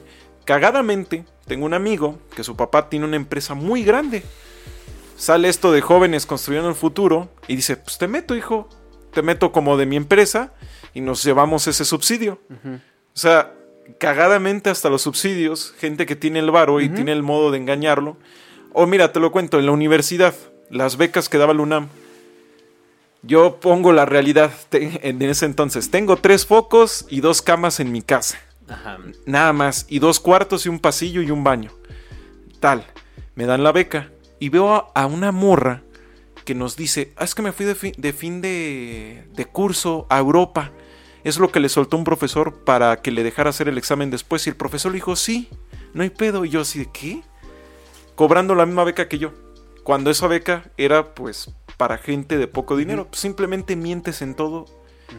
Es, eso también es una bronca que tienen allá en Gringolandia. Hay algunos raperos que presumen que cobran el cheque del servicio social y pues, llegan en su limusina, güey. Sí, sí, sí.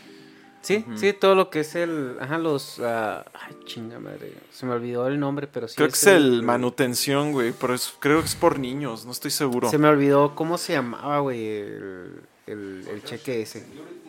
¿Cómo? Es- No, es el. Luego, luego les digo, se me olvidó, pero sí es el cheque que cobran cuando están desempleados. Pero, pero, pero el rollo, o sea, es que creer, Tan güey.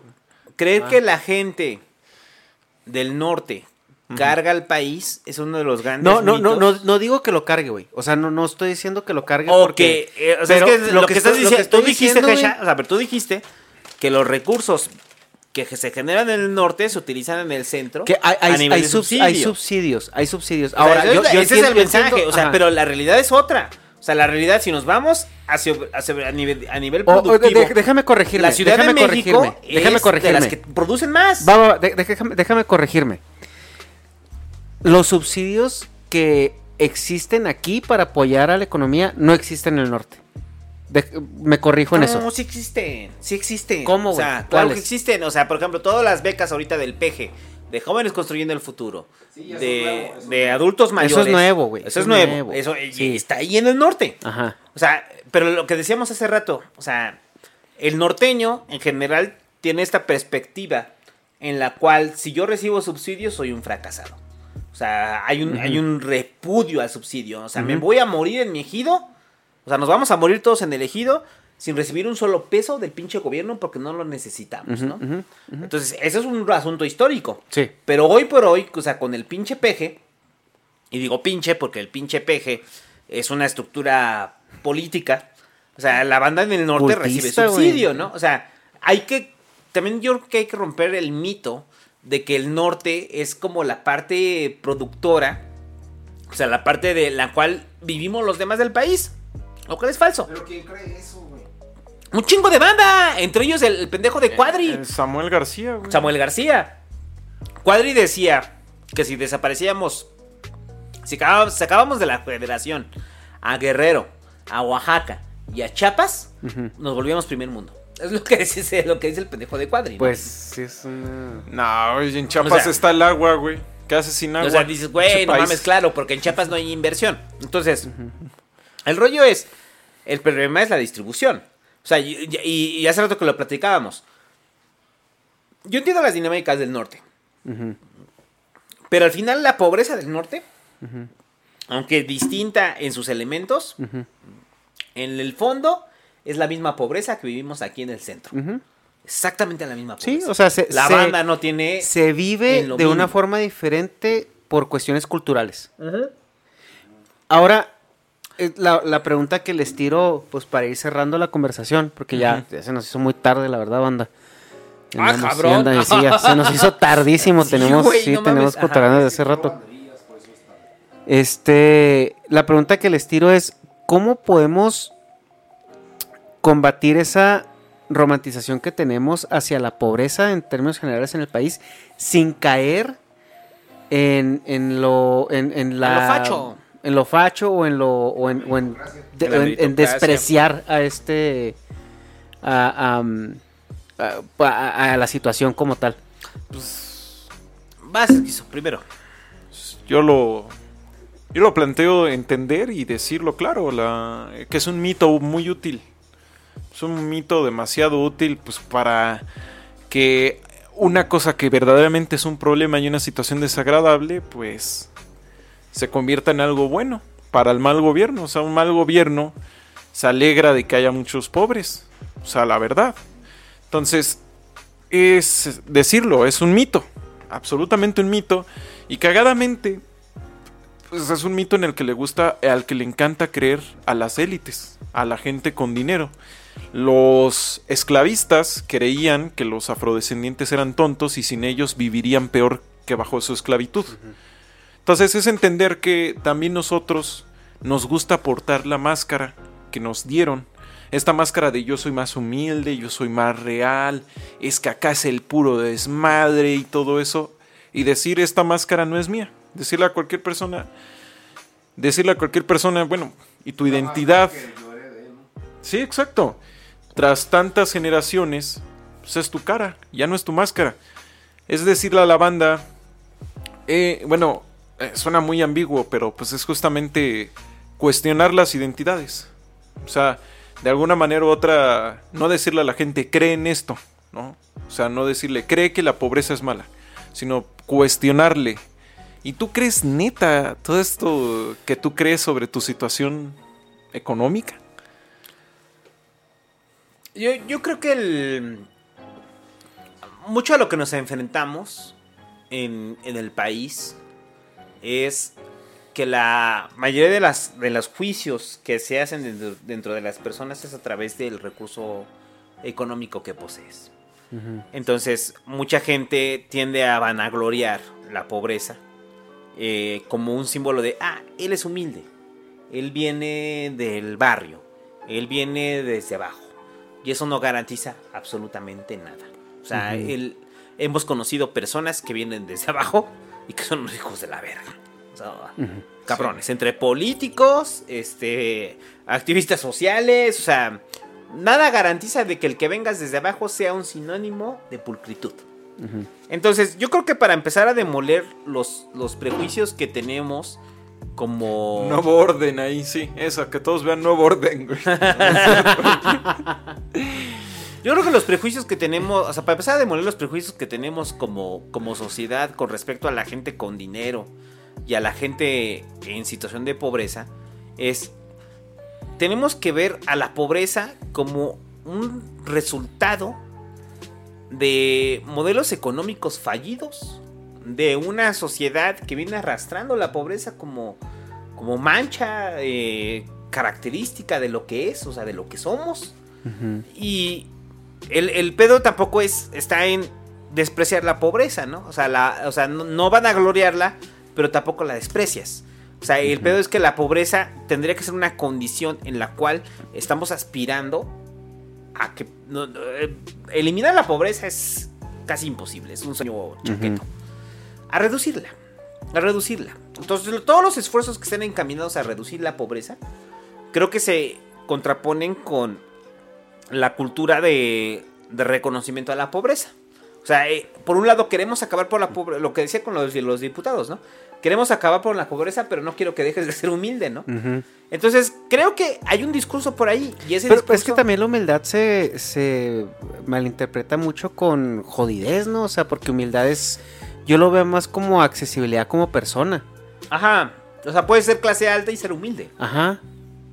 Puede ser clase media y ser humilde. Que, que pues yo, yo conocía a gente, o sea, ahí en, en Chihuahua conoces muchos empresarios que pues sí empezaron desde abajo y se hacen pues bastante este pudientes.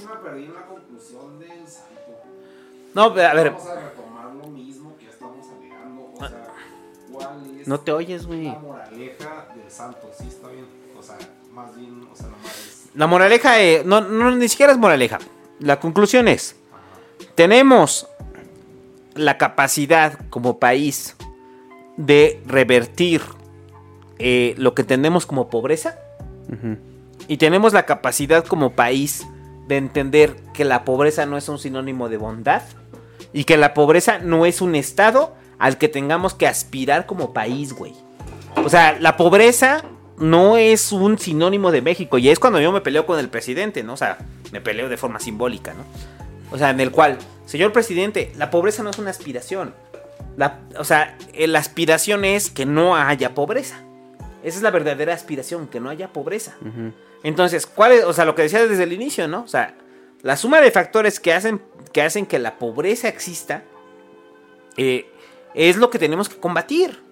Entonces, cuando nosotros hablamos de pobreza, que nunca definimos claramente qué es la pobreza, es tenemos que tener prioridades sobre qué es la pobreza. ¿Qué es la pobreza? ¿Que no te alcance para un iPad? No. ¿Que no te alcance para una nueva lap? No, o sea, ¿qué es la pobreza? Yo, o sea... Yo, yo creo que la, la pobreza. Una- la pobreza se define como inseguridad calórica e inseguridad social. La pobreza es, tú no tienes acceso a los bienes básicos que son necesarios para tu subsistencia como individuo. Inseguridad calórica. sí. Entonces, lo que- ¿qué Es- necesitamos? parecido. Repito, y, y- y perdón, o sea, perdón que sea redundante en eso. ¿Qué necesitamos para abatir la pobreza? Uno, que la gente tenga que comer. Dos, que la gente tenga una vivienda. Tres, que la gente tenga un trabajo. Cuatro, que la gente tenga pensión para el retiro y tenga salud. En ese momento acabamos con los márgenes de pobreza. Pero entonces, que tenemos que escapar de los modelos que nos da el mercado para, en teoría, superar la pobreza. Los cuales son solamente un espejismo. Entonces, el llamado para toda la banda que está escuchando esto es, tenemos que hacer una, como individuos y como sociedad, tenemos que hacer un análisis de lo que representa ser pobre. O sea, individuos que hoy forman parte de la clase media y no se consideran pobres, tienen que hacer un, un- realmente un análisis de que, de que a pesar de que tienen acceso a bienes de consumo, siguen siendo pobres. Entonces, ¿cómo vamos a batir la pobreza? Pues primero diagnosticar qué es ser pobre. O sea, primero diagnosticar qué es ser pobre y después de eso, oh, pues es que es bien cómodo, ¿no? O sea, yo no recibo apoyos del PG y entonces cuando veo que los pobres reciben apoyos del PG digo, el PG está desperdiciando el dinero, ¿no? Pero no volteo a ver que realmente, o sea, yo no estoy recibiendo o, o yo no tengo ni siquiera garantizado lo mínimo. Entonces creo que la, la- la- para romper este idealismo de la pobreza, no, no idealismo, este romanticismo de la pobreza, o sea, lo primero que tenemos que hacer es analizar en qué, en, en qué lugar nos encontramos con respecto a, a, a- a- a la propia pobreza que existe en el país. ya. Amén, Y ya, muchachos. Ya, muchachos. Ya vámonos. muchachos. ¿Tú? ¿Yo? No, no, yo la verdad quería escuchar este, la conclusión de acá de, Sí. de los, los Mi camaradas. conclusión es, jálele, ya, jalar. Jálele, Ah, el, pobre es pobre porque la quiere, güey. es un Pues- estado mental. Pues una carnilla que no. No, no, no, fuera de pedo. o sea, Ahorre, ahorren un mes y compren un curso de Carlos Muñoz, güey, con eso. No, Tú negas, concluye, ya concluye, concluye. En el meme, güey. O sea, a mí sí se me hace. Yo creo que El sí micro, caigo más en el. Yo creo que sí caigo más en el pragmatismo. Y de hecho, estaría chido que tú dijeras tu pinche conclusión. Yo creo que vamos a estar a- muy apegados al- a, lo mismo. Entonces, si tú lo puedes plantear, se me hace. Pues hazlo, güey. es que mi, mi análisis, güey, como norteño y por mi experiencia muy sesgada, también mi privilegio. Mi contexto, sí. todo Ajá, y en mi contexto es que, o sea, pues yo vengo de, de una familia donde sí empecé ya con, pues, con un piso de cerámica y drenaje, güey. O sea, eso ya es de gane. En una casa familiar chica, pero, pero propia. Eh, pero pues sí veo el caso de mi papá, güey, que mi papá sí se la peló bien cabrón, o sea, los pinches... eh, viene una familia fragmentada, güey, o sea, a los, a los nueve años se agarró un tren y se vino solo a vivir con la abuela, güey, porque su casa era un desvergue. Y, y sa- sacó adelante la vida, güey, sacó adelante una familia. Entonces, o sea, yo no, no, no vengo a decirles que la cultura del echaleganismo, pero en el contexto social en el que está México es mejor que nada, güey. O sea, sí tienes que buscar una superación, porque el gobierno no va a cambiar una generación, güey. La situación en la que vivimos ahorita no va a cambiar una generación, güey.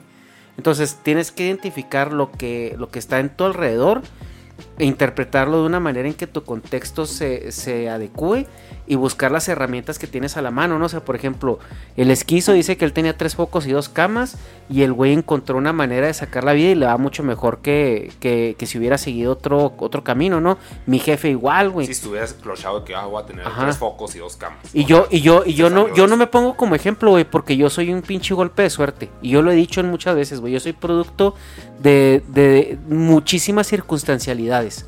Entonces yo no, yo nunca me, me pongo como ejemplo, güey. Pero sí puedo poner que el ejemplo de mi jefe, güey, que él encontró el- las herramientas que tenía disponibles y las explotó. Que era jalar, güey, jaló como burro, más de lo necesario. E hizo aparte el jale, otro jale y se la peló, güey, pero salió adelante. Y muchas veces no es lo ideal, pero en nuestro contexto es lo que hay, güey. Es lo que hay, güey. Sobrevivir. Yo- yo- Aquí, Ajá. o sea, voy a hacer una analogía más para los chavos, porque pues Jena, güey.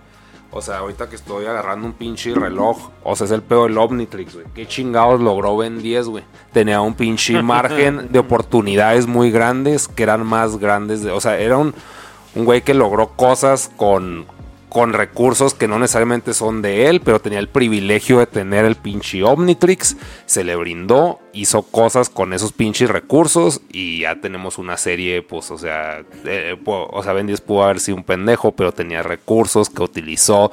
Y ahí es de que yo estoy de acuerdo con pinche Hecha. O sea, la meritocracia es muy válida si sacas más de lo que tienes con los recursos que tienes chance, o sea, es una ventana de oportunidad chiquita. Este, y todos te van a juzgar de que, ah, no mames, estabas privilegiado y la chingada. Y es aceptar, sí, güey, sí estaba privilegiado. Pero hice tales cosas, güey.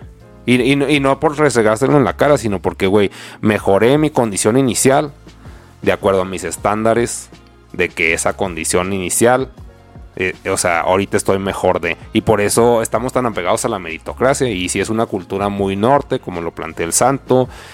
Pero, o sea, creo que sí es, y también muy clase media, de que no nos vamos a pegar al piso si podemos tirar para arriba. O sea, sí está muy pinche norte, güey. O sea, perdón por dar asco a todos los, céntricos, pero es mejor estar hincado que estar pegado al piso. Lo único, lo único también que, que sí ya no me gustaría agregar es que pues hagan las cosas bien, muchachos. Hagan las cosas derechas, porque eh, si se meten acá en tranzas, créanme que la vida da muchas vueltas y, y- y se pueden meter en problemas muy grandes que a lo mejor no se van a manifestar Que no en saben manejarlos. luego, luego, ¿no? Entonces, eh, eso también, sea, hagan las cosas, hagan las cosas de manera derecha, aunque les cueste un poco más de trabajo y más tiempo, porque eso les asegura una tranquilidad en, en un futuro. Sí, man. Sí. No, pues, nada más eso que cualquier cosa que les vaya a tardar tres años en aprender, por algo se tarda tres años en aprender algo. O sea, consideren que una cosa toda estúpida que dicen, no, pero es que esa madre llega a mucho largo plazo. Si te la puedes costear y la puedes aguantar, hazla. Porque pues, estamos en un momento en el cual el conocimiento vale demasiado. O sea, la verdad, si sea saber operar una máquina, hazlo. O sea, el futuro siempre viene. O sea, nunca puedes... El futuro no importa que tú no lo esperes, viene de camino. Ahorita tú te sientes bien chido y todo eso, pero pues no sabes qué necesidades tienes mañana. Y pues, sea como sea, cualquier conocimiento siempre ayuda. Así sea reparar un celular, güey. Pues bueno, muchachos, aquí dejamos el podcast de este día. La verdad, Ey. tenemos, tenemos Muchos ya mucho tiempo platicando. Sí, grabamos bastante contenido para los patrones, también para que le caigan allá. Y nos aventamos que una, dos, casi una hora cuarenta y cinco y como dos horas y media, dos horas cuarenta, como cuatro horas de podcast. Más, güey. Ya es Así casi que- la una de la mañana, no mames. Sí, sí, no, nos fuimos jefe, muchachos. Entonces, a las 11. Fueron jefes. espero, espero les haya gustado y pues nos vemos en la siguiente semana. Bye. Bye, bye. Bye. Pues podemos ir por las pinches banderías. Vamos, chinga.